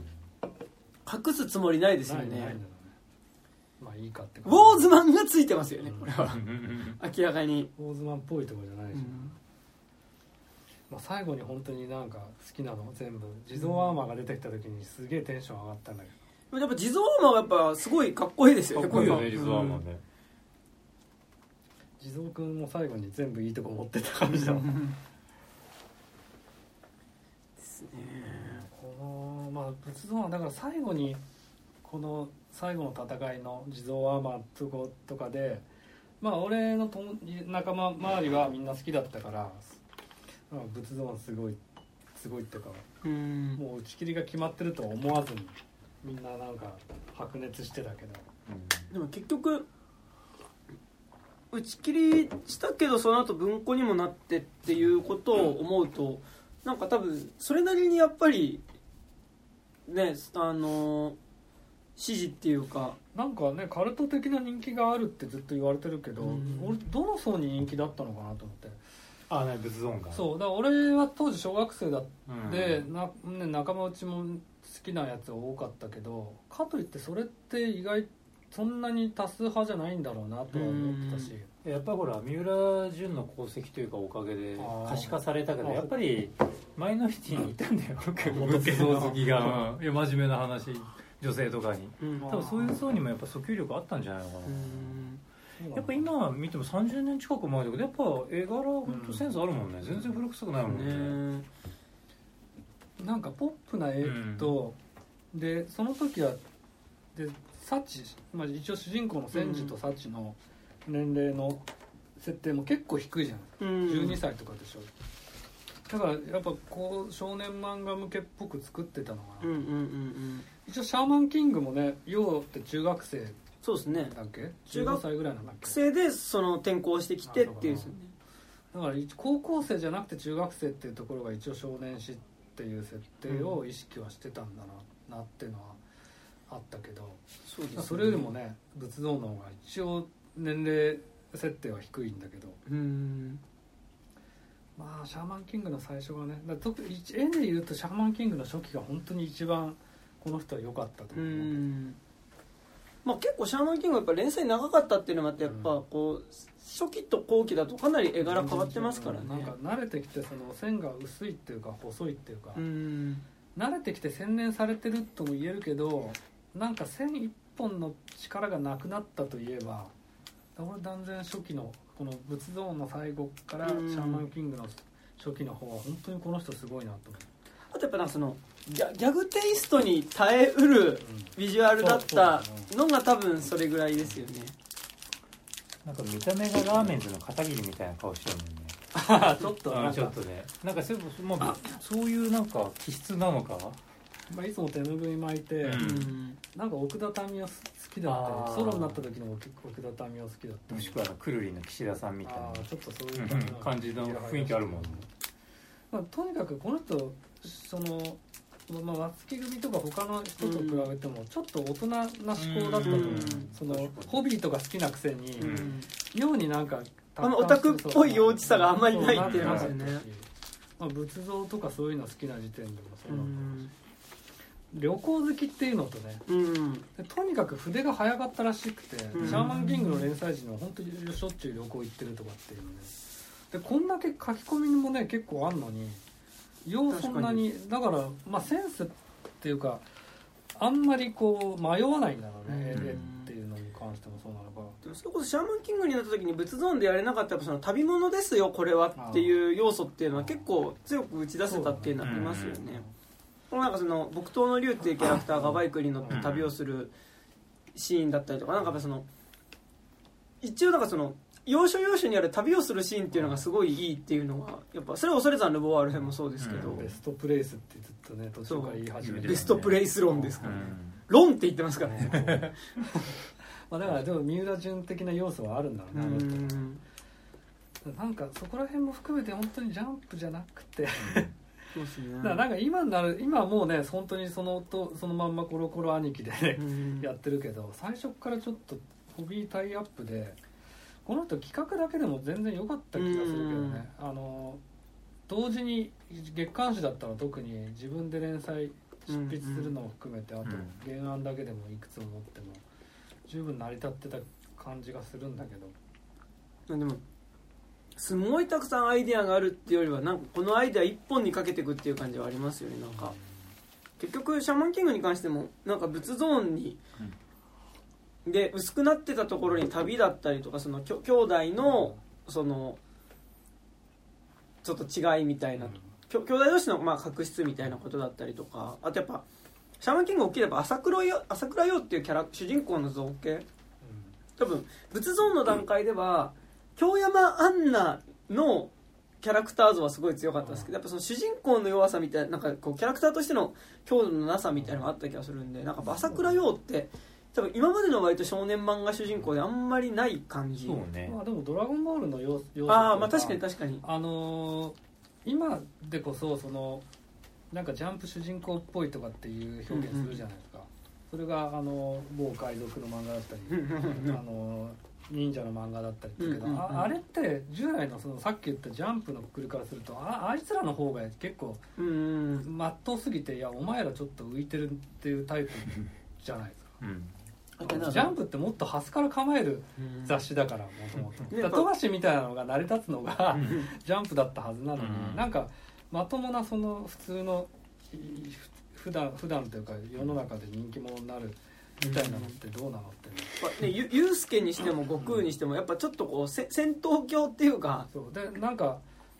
鳥山明っていう人の思想っていうか考えなのかもしれないけどヒーローみたいなのがみんなから来賛されるっていうのがうさんくさいっていうふうに多分思ってるうん。だと思うんだ。だからあの旧世界の救世主になってもうん誰にも知られてないっていうのをずっとややってるじゃん、うん。孫悟空が、うん。あの国王がセルゲームの時に悟空たちの姿見た時に、うん。あのピッコロ大魔王と戦った少年にそっくりなんだがっていうのは、あれをわざわざ入れるのって多分あの人のあ考え方なんだと思うんだ。よで結局倒したのがミスター・サタンっていうふうに歴史上はそうなってるっていうので収めるのとかもまあギャグ漫画作家だからっていうのもあるしなんかみんなからこの世界の平和を守ったみたいなヒーローっていうのがうさんくさいっていうのはあるんだろうけどね、そういうのは。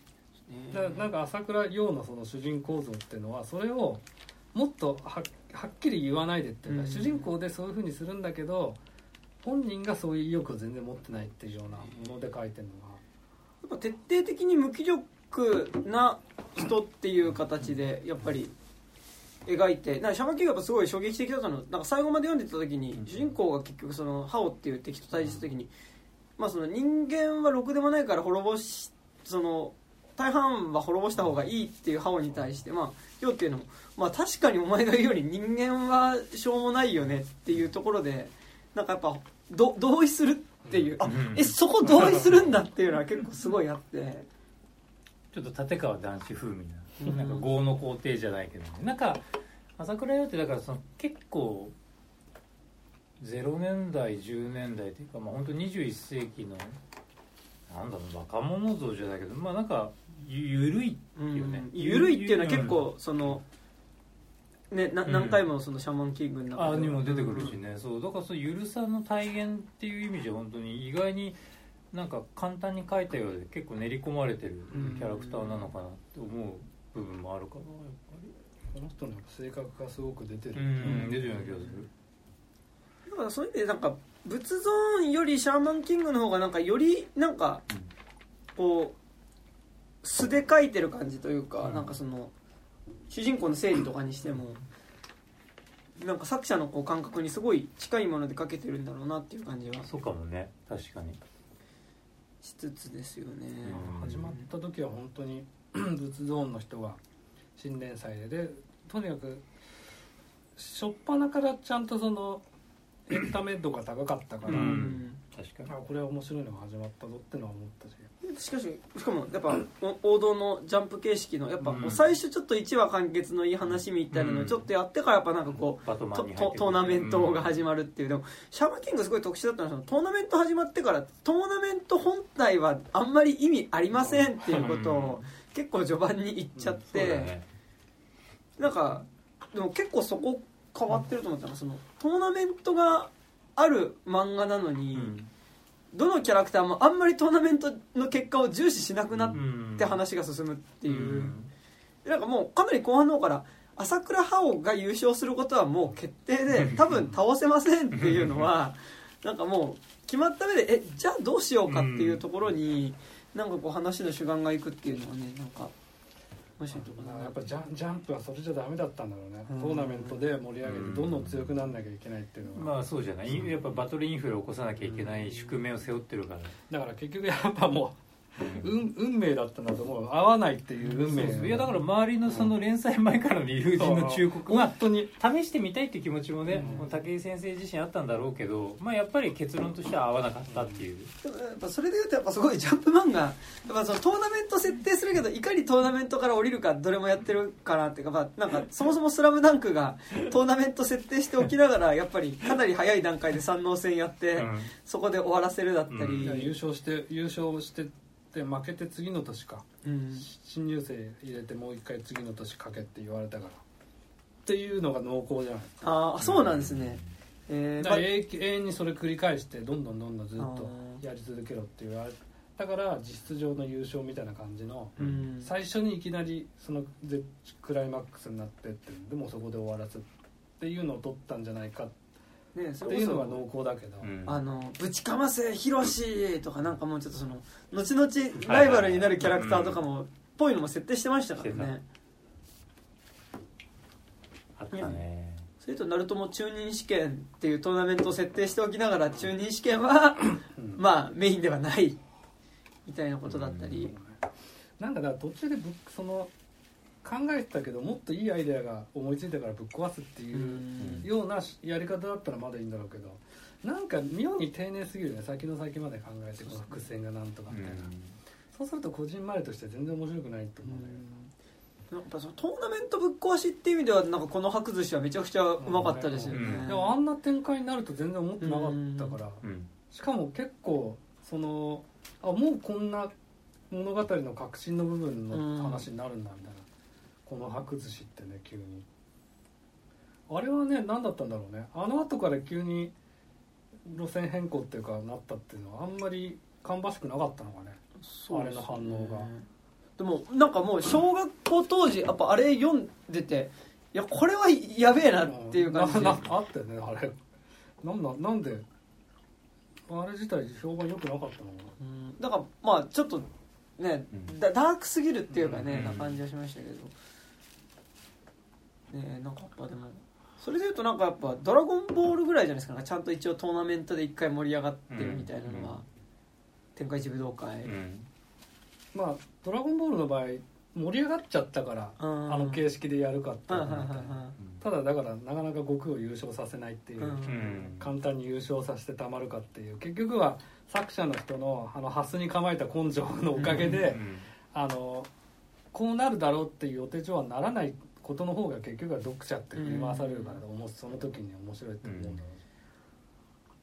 しいねなんか漫画の中でトーナメントまあもちろんねスポーツ漫画とかはかなり早い段階からあったでしょうから、ねそれはあるんだと思うんですけど、ねなんかやっぱそのいわゆるジャンプ漫画みたいなのにおけるそのトーナメントとそこに対していかに崩すかみたいなのがちょっとありますよね、なんか。まあ武井さんは本当に否定するっていうやり方が全然受けなかったんだろうねいやあの勝敗をどうとも思わないっていうような、僕すっごい好きでしたけどね、なんかそのあシャーマンファイト本戦ってこんな添え物みたいな感じで終わってくんだみたいな。本当だよね。それでいいんだって、うん。だからそれをやっぱりいわゆる一般的なその俗っぽいジャンプ読者みたいな、うん。そのそれのパワーがジャンプの原動力だからそこには受けなかったんじゃないのかな、なんかお尻つぼみになってるなっていうのはすごく感じたけどねねなんかねそのいや本当のメインは裏シャーマンファイトだって言ってそのトーナメント以外のところでみんな殺し合い始めてるみたいな、でも意味ねえじゃんこれみたいな。まあ、結構壮大なギャグっていうかえって思わせるっていうところの。ううん。んそうですよね。でなんかどんどん後半に行くに従ってどんどん主人公の顔が死んでいくっていうのもなんかでも僕なんか結構人空もその感じしててすごい好好きでなんか後半に行くに従って主人公の顔死んでいく漫画好きなんですよね。結構空介初めから死んでるようなク顔だから。最初からしますけど生きてもない、うん。なん。か後半に行くに従って虚無感すごくないですかなん。かあのうん。リンク人空の場合なん。か元からあの人自体人間の顔の描きか描き方がちょっと独特すぎて、うん。まあ、絵のタッチがすごいなん。だろうな牛島君を先取りしてたようなだから今のなん。かだからそのヤンマが、うんまあ真鍋翔平でいうとスピリッツ、うん。わかる。俺は人空のあの人はそうヤンさんというかなんか小学関係の青年誌寄りの絵だ絵のタッチだなと思ってて、戦国方針とかってあれもともと最初小学館の媒体で描いてたんだもんねあの人。そうなのうん、なんか俺むしろあの作家ってあジャンプで描くんだっていう逆パターンだった。あの人空の場合は。ちょっとなんかやっぱ青年誌っぽいですよね。青年誌っぽいね。絵柄うん。あの絵のタッチとか雰囲気とか。私なんか結構登場人物の髪型とかが今見るとすごいおしゃれっていうん。と当時のおしゃれな感じ、でリンクすごい絵柄はめっちゃ好きなんですよね。うんわかる。うん。あとネームというかそストーリー自体もやっぱりなんか抑えてるとこ抑えてるっていうか面白いなと思うし見てて。うん。あとなんかそのに忍者ものだけどなんかやっぱその リリアル路線っていうか、うん。なんか忍者イコール特殊部隊みたいな捉え方でやるみたいななんかナルト初期って割とそこの中間あたりっていうか、うん。うんまあナルトの人はかなり人空好きだもんね。ですね。絵も営業されてるとか言ってるし。うん。なんかやっぱよ汚れ仕事を忍者っていうのは汚れ仕事させられる特殊部隊員でしょっていう捉え方っていうのはそれってなんか多分今花澤健吾が書いているアンダー忍者。アンダー忍者。とかもねなんかその感じはあるのかなっていう。でもなんか全然話違うんですけどうん。なんかヤンマガでやってるアクション漫画のアクションの感じがマジで全部一緒なんですよ最近。うん。あアンダー忍者もファブルも。ファブルもね。なんかあの乾いたうん。アクション系みたいなのが、はいわかります。あとケレン味がないというか。うん。だからにあ出してでもだってん。なんか元のなんかっていうのしかからじゃないと発案がないじゃないと思うんだけど。一本だなんかファブル一本だったらいいんですけどなんかファブルとアンダー忍者が同じ だだってもう一本なんかぽいのがあるんですよなんか。最近なんだこうわかるわかる。だから多分あれってなんかあのなんだっけごめんね今ちょっと話割り込んだのど忘れしちゃって、あの映画三部作ボーンあボーン旧あボーンボシリーズ。ボーンボーンアイデンティティとか。ジェイソン・ボーンとか、うんボーン・アルティメイタルとかそれまでさアクションって割とこう空手っぽかったり、うんうんうん。ボクシングっぽかったのがさシラットとかさ、はいはい。チャカチャカアクそうそう中国拳法でこうやっぱ割とこう回手でうんうんうん。拳じゃなくて手刀で戦う場面がでもうまさしくアンダー忍者とかさ、うんうん。あのファブルのバトルシーンそういう感じじゃん、そうですねで多分まああれが現実的なものとして受け止められたんだろうなとも思えんだけど。でもなんかその結構その漫画のアクションを、うん。ま、あだ映画のアクションを漫画に落とし込むって結構ずっとやってきてるじゃないですか、でもなんかこのあのチャカチャカアクションを漫画でやるっていうのが なんか絶妙に1話かけて読まされてもあんまり面白くないって面いうね。確かに。なんかあのファブルとかなんか場所によっては面白いんですけど、なんか接近戦でやってますみたいなのを、なんか今週の1話みたいな感じで見せられるとなんかいまいち何やってるか分かんねえな今週みたいな。しかもあの週刊雑誌で読むと、印刷ももうちょっとインク濃いじゃないですか、ね。で、うん。なんか今夜の公演みたいなところになっちゃうんですよ。わかるわかる。俺も見てるよ。セカンドでしょ。そう。うん。もう何やってんのよみたいな 感じにすごいなってしまってですいやねめっちゃわかりますわそれ。なんか僕あのうん。いつも月1回床屋行くんですよ。うん。でつ月が床屋？床屋行って床屋のがすごい結構な待つ床屋なんでうん2時間ぐらい待つんですけどでその間にそのか間のジャンプとあヤンマがヤンマガを読むんですけど、ヤンマガ読む時に最近ファブルが夜のシーン多すぎて読み終わると指真っ黒になってるっていう。めっちゃわかる。うんもうベタが多すぎてね。なんですよね 今まさしくあの公園でやねずっとやってるところじゃないですか。ルーマーたちとね。なっけえな、わかる。今週もなんかいまいち何言って分かんねえなみたいなやっぱりパッあお疲れ様です。あーお久しぶりです。元気どうもです。どうもです。ばバッチリですか？バッチリ。ですすいません。今日何時ぐらいまでになりあでもそそんなにうん。そろそろかな、そろそろ。はいはいどうもすみません。夜遅うに。ファブルはやっぱり第一部かうなん。なんかセカンドステージ始まってまあ最初面白かったけうん。どあのルーマーってさ、はいはいはい。あのまた新しい軸の敵対その殺し屋の組織が出てきてさ、でもあ明らかにファブルと戦闘力の差も激しいし、なんかやっぱりファブルはあの第一部のラストの山岡うん。がやっぱりいい存在感だったから、うん、てかごめんね全然仏像と関係ない話なんだけど。そうっていうのはなんかすごい、まあ、ちょっとナルトからちょっとね仏像とか、うん。ファブルとかの話もねありましたけどそうっていうのはなんかやっぱ結構そのチャカチャカアクション今のハリウッドでやっぱそのチャカチャカアクションみたいなのを漫画でやるのは結構難しいんだろうなみたいなのがだからそれこそやっぱジョジョーウィックシリーズとかのやっぱりその殺し屋がリアルに殺し屋って高等向けなものが、まあメキシコとかではなんか割と高等向けじゃなく普通にねうん。なんかシカリオみたいなね えげつない殺し方してありますけどなんかこうリアリティあるっていなんかこう割と日常のニューヨークの街角とか,、うん。なんか東京の街角みたいなところでじゃあその殺しのプロフェッショナルっていう人たちがいるっていう時にどういう動きをするだろうっていうのの、なんかハリウッドにおける面白さみたいなのの日本翻訳版として多分うんアンダー忍者とかファブルってある気はするんですけど、うん。なんか絶妙で漫絶妙に漫画でやるのにそのアクションは結構なんかそこの正解が出てない感は。確かにね。だからまあそれは漫画家さん個々人の資質というか思考が出ちゃってさ、漫画家として咀嚼しないで映画を見て受けた影響をそのまま漫画に落とし込む人もいるだろうし、いや漫画だとこういう表現できるよなっつって咀嚼してフィードフィードバックする人もいるだろうから結構様々だと思うけど。これはヤンマガで 3つ目が三つ目が生まれてるうんでしょそれが。それだとなんかもう編集とかそのうん。そこら辺のアイデアの問題な気がするけど。そうだね。ヤンマガもねなんかやっぱ僕はなんか90年代ぐらいのなんかヤンマガのあのルサンチマン全開だった頃がのなんか一時期すごいハマって読んでいたので、なんかそれから思うとなんか今今そんなにその感じはうん。全然よ読んでないからわかんないけど雑誌自体のイメージとしてそのアクションとかの方が割と割合が増えてきてる。アクションとあとエロエロ路線。とあとちょっとヤンキー。まだヤンキーはちょっと残ってる。なんだファブルもちょっとそのどっちかっていうとヤンキー族。そうだね。何はともあれの人もね。そうですねあ何はともあれあ何はそうですね、うん。そうですね。あとやっぱまあずっと続いている、うん。あの GTO のうん。番外編あがずっとあり。ーそうかもうヤンキーっていうのが残っててもバイバイクみたいなのでもないし。エロとバイオレンスって意味ではなんかすごいやっぱ山がって感じはうね、ん。で稲中とかの要素ももうギャグ漫画のない。あそこはないかもっすね、なんかなんかもうちょっとサブカル誌っぽいところにそこは今吸収されてる気がする気があーします。なんか望月峰太郎えっ、と古谷実。まあ杉を村輩出したような時代じゃねえかなってまあ、感じ当時だと足立鉄とか。ああうん。スター学園。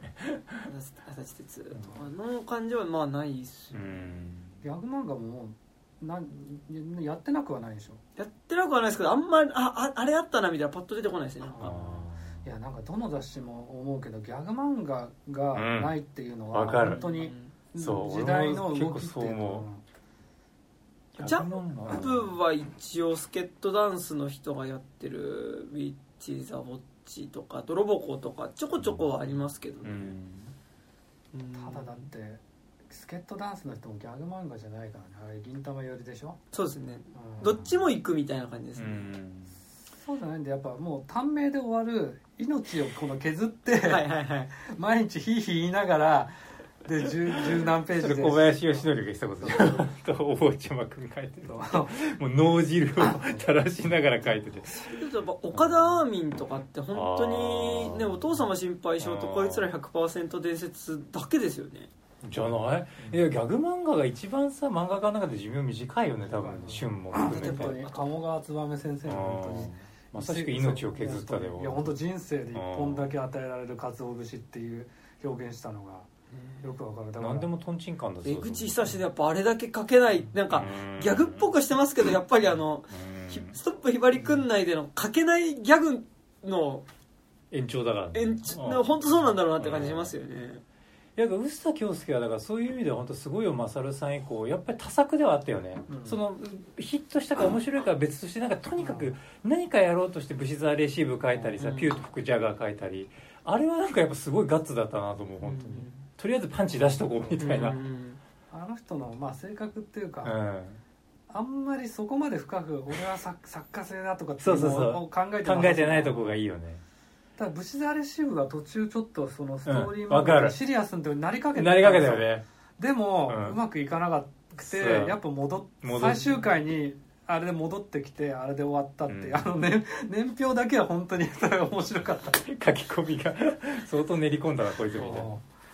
でもあそこであの人やっぱそのストーリー漫画に行かないっていうのは鳥山さんとかもそうだしねと富樫のおっさんも結局最初ギャグ漫画出身だからねあの人。ジャジャンプやっぱことごとくギャグで行くけど途中からギャグじゃなくなるがね、まあ「筋肉マン」とねターちゃんとかもそうだけど。そうですね確かに。筋肉マンとターちゃんが明らかにその銀玉の前身じゃない。全身だと思う本当そう思う。銀玉ギャグの時本当好きだったんですけどね、俺だから銀玉初期だから本当に。3巻三巻までがすごい好きだったんですよ僕銀玉。あるねそういうのね。あとまあリボーンとかもそうですしね、リボンもイケメンパラダイス化してきたでしょうん。テニスの王子様的な。あテニスの王子様は逆にバトル漫画だったのがだんだんもう行き過ぎてギャグになってるっていう。あの作家さんは昔からそうだから。最初からそう。最初からあの人は本気でやってんだねけどギャグとして捉えるってあの人はねなんだろうな。よく言う本気で自分ではおしゃれだと思ってすごい格好してきちゃう人だから。いやでもそれでやっぱ、ね、ババキと、あの板垣先生とっていうのありますよね。そうだね確かにな。そこら辺がねバランスなんでしょうバランスなんだ。よでも最近あれですよね。なんかでもそのやっぱそれぞれの漫画の作者さんがやっぱアシスタントさん食べさせなきゃいけないからあのアシスタントに書かせるスピンオフめっちゃ出すっていうの最近増えてますよね。あ増えてる。うん。ナルトとかもなんかもうそれそれでナルト今 3, 3つありますもん。ああそうなんだ。ボルトぐらいしか知らなかった。ボルトと、うん。多分ボルトが一番メインで走ってて、はいはい走ってて。あとカカシとあとサスケとさくらの夫婦がなんか任務に行くみたいなやつと、あとなんかもう一個あるんですよね、うん。で3つ。あつ多分それぞれそれぞれアシスタント書いててみたいな。でバキもあれですよね、バキいっぱいあるね。バキ。花山薫とか。羽山薫って、まあ、羽山薫結構好きだったんです。スカーフェイス好きだったんですけど。絵がでもちょっとひどくねえかと思う時あったんだけどね。あとなんか中途半端なところで終わりましたそうよねだよね。とかあとあの今ガイアとああガイアはいはいシコルスキー。シコルスキーの共同生活漫画と。ガイアも出てきてるんと、まあ、バキもう一個、あ、誰だ、あの、列海王の異世界転生ものと、はいはいはい。まあ今や牛島君もスピンオフ出ちゃう時代だからね。肉まむしとかも肉まむしとラーメン、うん滑川滑川と、あとあれですね、あの、乾だっけ？あと赤城もそうですよね。ああ赤あ、カイジか、カイジも、あの、は班長とか。班長とか。で、なんなら班長の方が僕好きですわかるわかるわる。かる。俺もハンチョの方が面白いなと思う正直さ牛島君出ちゃったからカイジのさヒリヒリ感がもう多分に薄れたよね。そうなんですよ。牛島君のヒリヒリ感の比じゃねえからさ牛島君は本当ヒリつきがやっぱすごいよでも牛島君の作者の初期の短編とか見ると、あ、松本太陽好きな人なんだ、この人って感じすごいしますよね。絵の感じとかも結構力がそういう感じだったしうねん。牛島君の前作の「スマグラー」とか結構好きだったけど面白かったですね。面白かったよね。映画化もされたしね何気にね。あれやっぱ評価されてたんだな。と思って松本太陽に変にシャレオツな絵描こうとしないところがやっぱうん。ちゃんと感が分かってるっていうか。ですね。それはあれですか？あの、あれ、例の、あっちゃんかっこいい人あじゃあかっこいい問題ですよね。あっちゃんかっこいい人まだ絵描いてんのかね。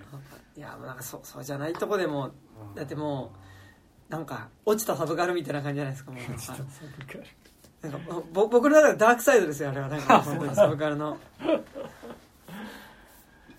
顔が変わっちゃってきてるからね。松本太陽なんかちょっとカジュアルに受け取りすぎなのが。まあでもそれに受けるっていうぐらいの力もあるからまあすごいんでしょうけどね、最近の松本太陽ちょっとまた違うとこ割となんかもうちょっと写実っぽい絵になってたりしますからね、うん。なんか。あの鳥居さんは、まあ、この山田君のラジオにもねちょくちょく出てる。鳥居さんは竹光多分さんぐらいのああの絵に至っただけでもうあの人はあのちょっと違うレベルでしょみたいなこと言ったけど、ずっと探求心もね失わないっていうのと作風も別にその絵に合わせてっていうふうに考えてるのがねなんかちゃんと漫画のアプローチとして違うものをやるうん。やってるっていうのも含めてちょっとなんかみんな結局ピングポングのうん。あのあの人の映画のあの実写の映画の方で。はいはい。でみんなピングポング見て。であと「鉄痕キンクリート」とか見てっていう感じなんだろうけど。いやでもさ俺入り口ピンポングとか鉄痕でもさ俺原作読んだら嫌な上でもはいはいはい。あ俺大丈夫？いやなんかあの凄まじさ誰が見ても分かっちゃうと思うんだけどね。本当ピンピンポンと鉄痕だけで語っちゃうやついんのかね？いやそこでだけでうんまあそれですごいって思ってその後意外と見なかった。りとかそうか。ゼロし全然知られてなくてうん。ちょっと驚きなんだ。でもなんかやっぱ松本太陽なんかうん。多分ジャンル漫画じゃなくても描ける人だけど全部ジャンルに落とし込まれてるじゃないですか。一応スポーツ漫画だったり、スポーツ漫画がピンポンゼロがスポーツ漫画で鉄痕キンクリートがまあ一応ヤクザもの？てかまあ多分東京トライブと多分おん東京トライブあったからある感じしません？なんか鉄痕キンクリートって。東京トライブより後なんだっけ？あれ。とでもあれどっちでしたっけ？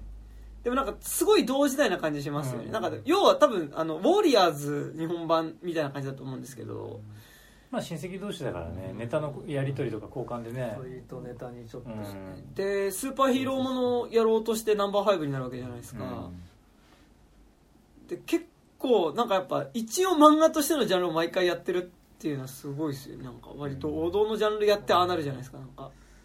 なんかあんまり100%あの人もゼロからの創作っていうのじゃなくてうん。なんなんとなくこの縛りじゃないけど、うん。なんかをテーマを決めた方が書けるって感じしますっていうことなのか。ただスポーツ一応スポーツものとして見たとしてもその卓球とかボクシングっていうのをまず選ぶっていうのとうん。選んだ題材に対してのその、まあ、理解理解度っていう面じゃないんだけどある程度その好きな人とかうん。から見てもあこの人ちゃんとうんこの競技見てしかもそれの真髄の部分をなんか物語にした時にここをこういうふうに描くんだっていうのともうなんか全部なんだよねその脚本演出であの配配役とかうん。音楽とかも全部完璧に揃ってるっていうレベルなんだあの人のやってることって。なんかそうやっぱ井上武彦と比べてもなんか井上井上武彦は実際にやってる身体感覚で描いてる感じしますけど、なんか松本太陽はなんかもっとなんか少し松本太陽、えっと、井上武彦より高い視点で、なんか感覚的にその競技自体をなんか理解しちゃってる感じっていうのがなんかその卓球の球の視点とか入ってくるじゃないですかピンポンとかって、あれって多分井上武彦書けないだろうなって気がするので。お両方とも雑誌からのトレースがあるんだよ。あのうん。探すとそうそここれ言及されたりするんだけど井上さんはやっぱ単純にそのそそのまま書くっていう感じなんだけど、感覚で書いてますよね松本太陽まあ、って、松本太陽って多分そのまんまトレースしないじゃん。多分、うん。せいぜいアウトラインだけなぞってもその後自分のフリーハンドに近いので、よくなんか定規使わないとかなんとかっていうけどあの人の作風としてその自分のな生身の絵っていうか崩れててもいいっていう感覚がずっとあるんだろうけど、なんかね三能戦の後半で無言になった時の井上武彦ってなんかそのプレイヤーの感覚で見えた世界で描けてる感じするんですけうん。どだから松本太陽って割と終始それというかだから特にやっぱこうドラゴン戦の時のドラゴンが弾を追っかけて走るっていう時コート自体はそんな大きくないけどもうこれぐらい大きなアクションとしてプレイヤーの感覚としては動いてるみたいな感じっていうのがなんか絵柄として抽象的に描けるなって感じしますよねなんか。まあなんかでもアイデアっていうところなのかな、まあ、俺井上武彦が動きがすごくいい動なんか絵絵として動きを感じる絵だとはあんまりまあ思わない、まあそうですね。なんか止まってるようにむしろ見えるっていうか、だからなんか松本太陽だと、まあ、初期だと特にゼロとかかなり荒く描いてるけど、うん。動き感じる。そうそう。動きを感じるっていうかそのあれって五島雅っていう人の異常な暴力性じゃん、なんかリングに上がった時にいくら優れてるアスリートでもあの飲み込まれるっていうのを描いてる感じそれを感じるんだよね。だから絵としてはすごく荒っぽいし動きもやっぱ硬いっちゃ硬いんだけどコマとコマの間間のものとかっていうものを感じさせるってことなのかもしれないし。だからそこのリングに立った人の感覚で描けるっていうのはすごいやっぱ松本さんある気がしてて五島雅っていうのが強すぎるがゆえに虚無の人じゃないですか、うん。やっぱ全部をあの飲み込んでしまう。だからでそこと対峙する選手の感じる虚無と対峙した時の怖さみたいなのがやっぱすごい書かれてるっていうのはなんかゼロすごいなんかそこの感覚リングに立った人の感覚で書いてる感覚が書かれてる感じするっていうのはありますね。なのかななんかリアリティでもないしなんか何とも表現がしがたいんだけどまああれもねあのゼロも一応モデルっていうかあのそのやっぱ80年代のねボボクシングとか見てると、まあモデルになる話とかあの存在とかっていうのはあるんだけど、うん。かなりそれをエクストリームにやっぱりし神話みたいな感じで書いてる、うん現実のボクシングビジネスの汚さみたいなのも一応話出てくる、うん。本当はあそこにまみれての飲み込まれるっていう方が現実はあるんだけどであの人はもうそれでも綺麗な方を描くっていうことだから。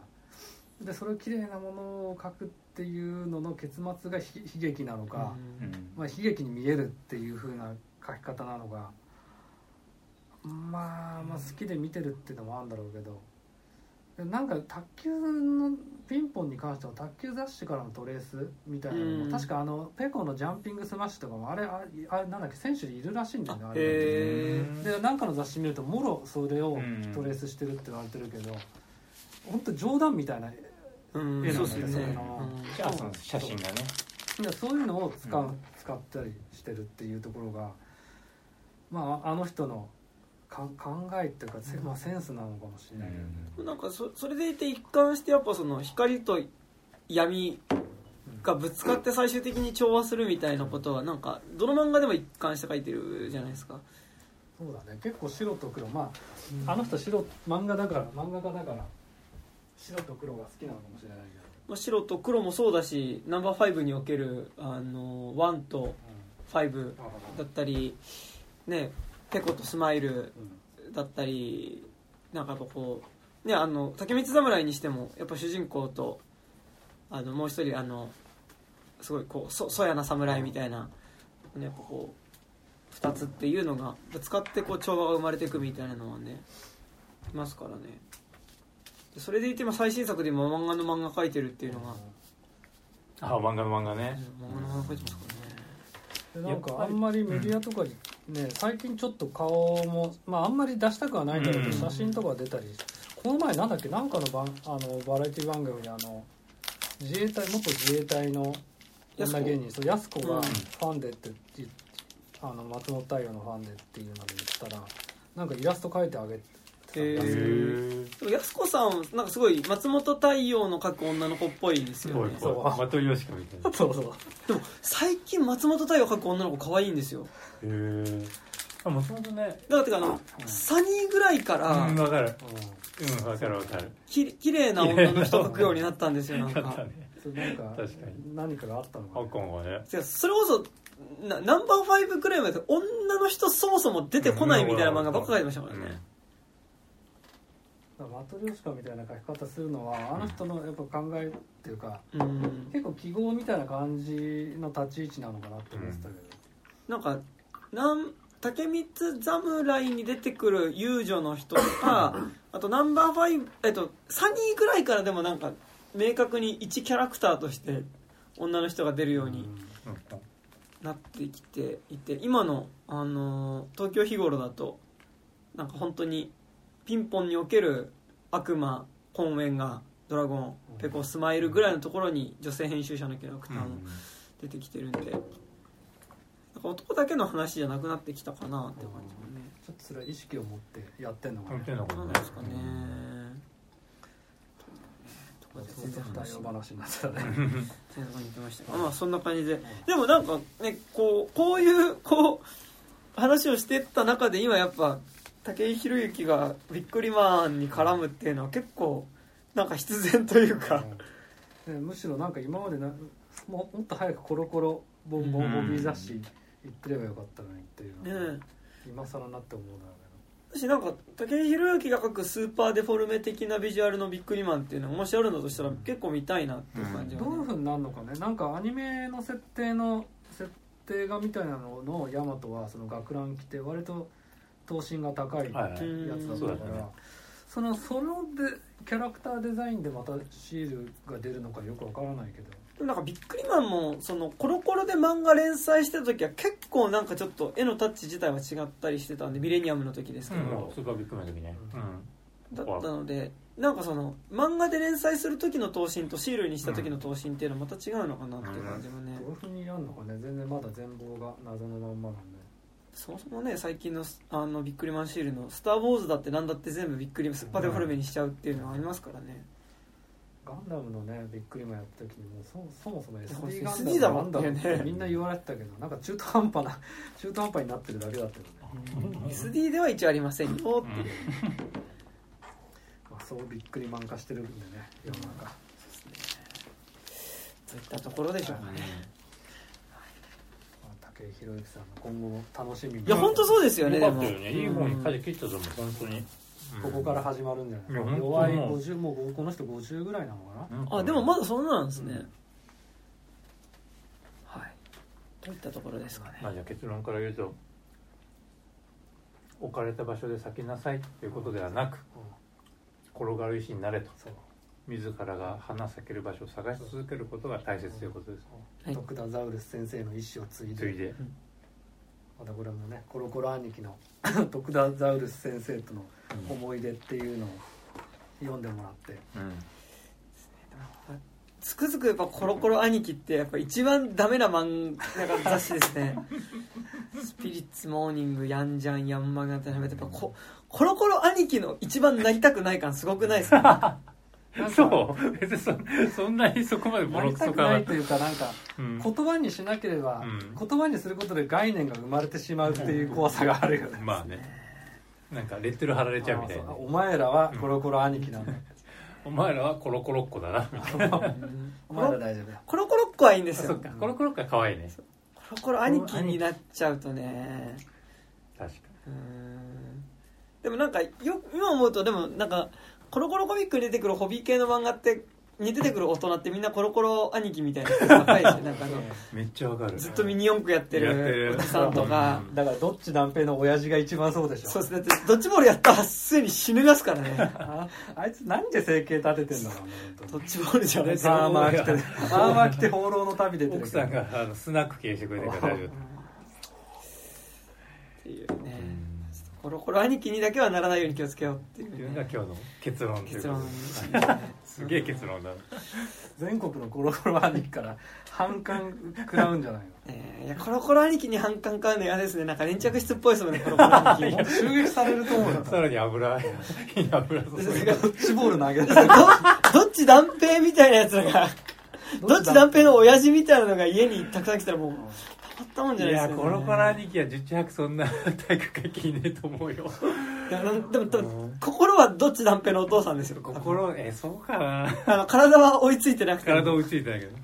じゃあ襲撃されても怖くないじゃん。いやでも一人だったらいいですけどもうナイト・オブ・ザ・リビング・デッドのごとくですね 家の前にどっち断平の親父がわらわらとこういてですねあの家の中に入ってこようとしてきたら大変ですからね。怖いうん噛まれたら僕もどっち断平になっちゃいますからね。まあもう今襲撃とか暗殺とか冗談じゃないから本当に。そうですうねですね。だからもうだだったらまだそのコロコロの心を失わない方がマシなんじゃないコロコロ心コロコロの心を持ってたら大丈夫ですか？の、コロ。コロの心っていいコピーだね。コロコロ兄貴やめてあコロコロ心とかさやって表紙を青い優とかにすればもうちょっとこう世間のそれ普通に青年誌ですよ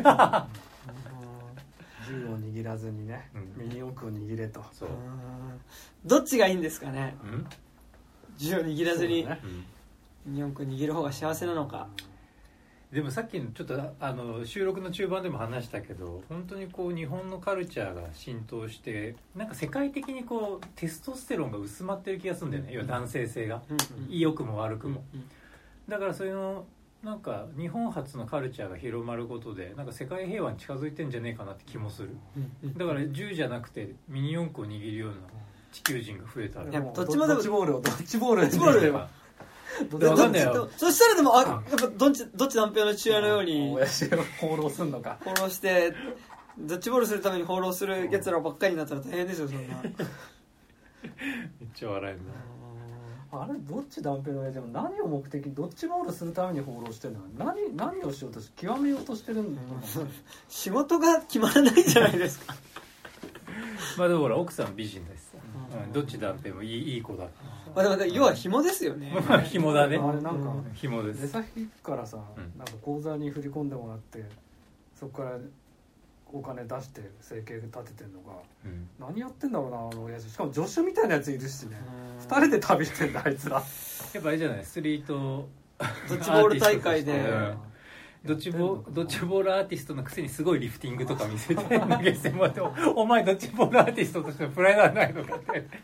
いやいいわリフティングの方が金稼げっから。みたいな道場破りみたいな感じでやってるんですかね。そんなにドッジボール普及してねえな そうそう俺もそう思っああまあ秋田状態それこそねなんかややっぱあのこう小雁先生みたいな感じでこう道場破りドッジボールの、ね、無双無双許し虎参りやってるのかもしれませんからね。まあそうね。確かに。どっち断平は本当に薄めたしぐるいだな結構しぐるってるしぐるってるしぐるってるでしょ。かさコロコロポンポンに連載されてる漫画ってよくよく読むと流れはしぐるい的なものあるよねいやみんなそう結構きちってる登場人物多いから。全員知ってるでしょうん。ミニ四駆もそうだけど。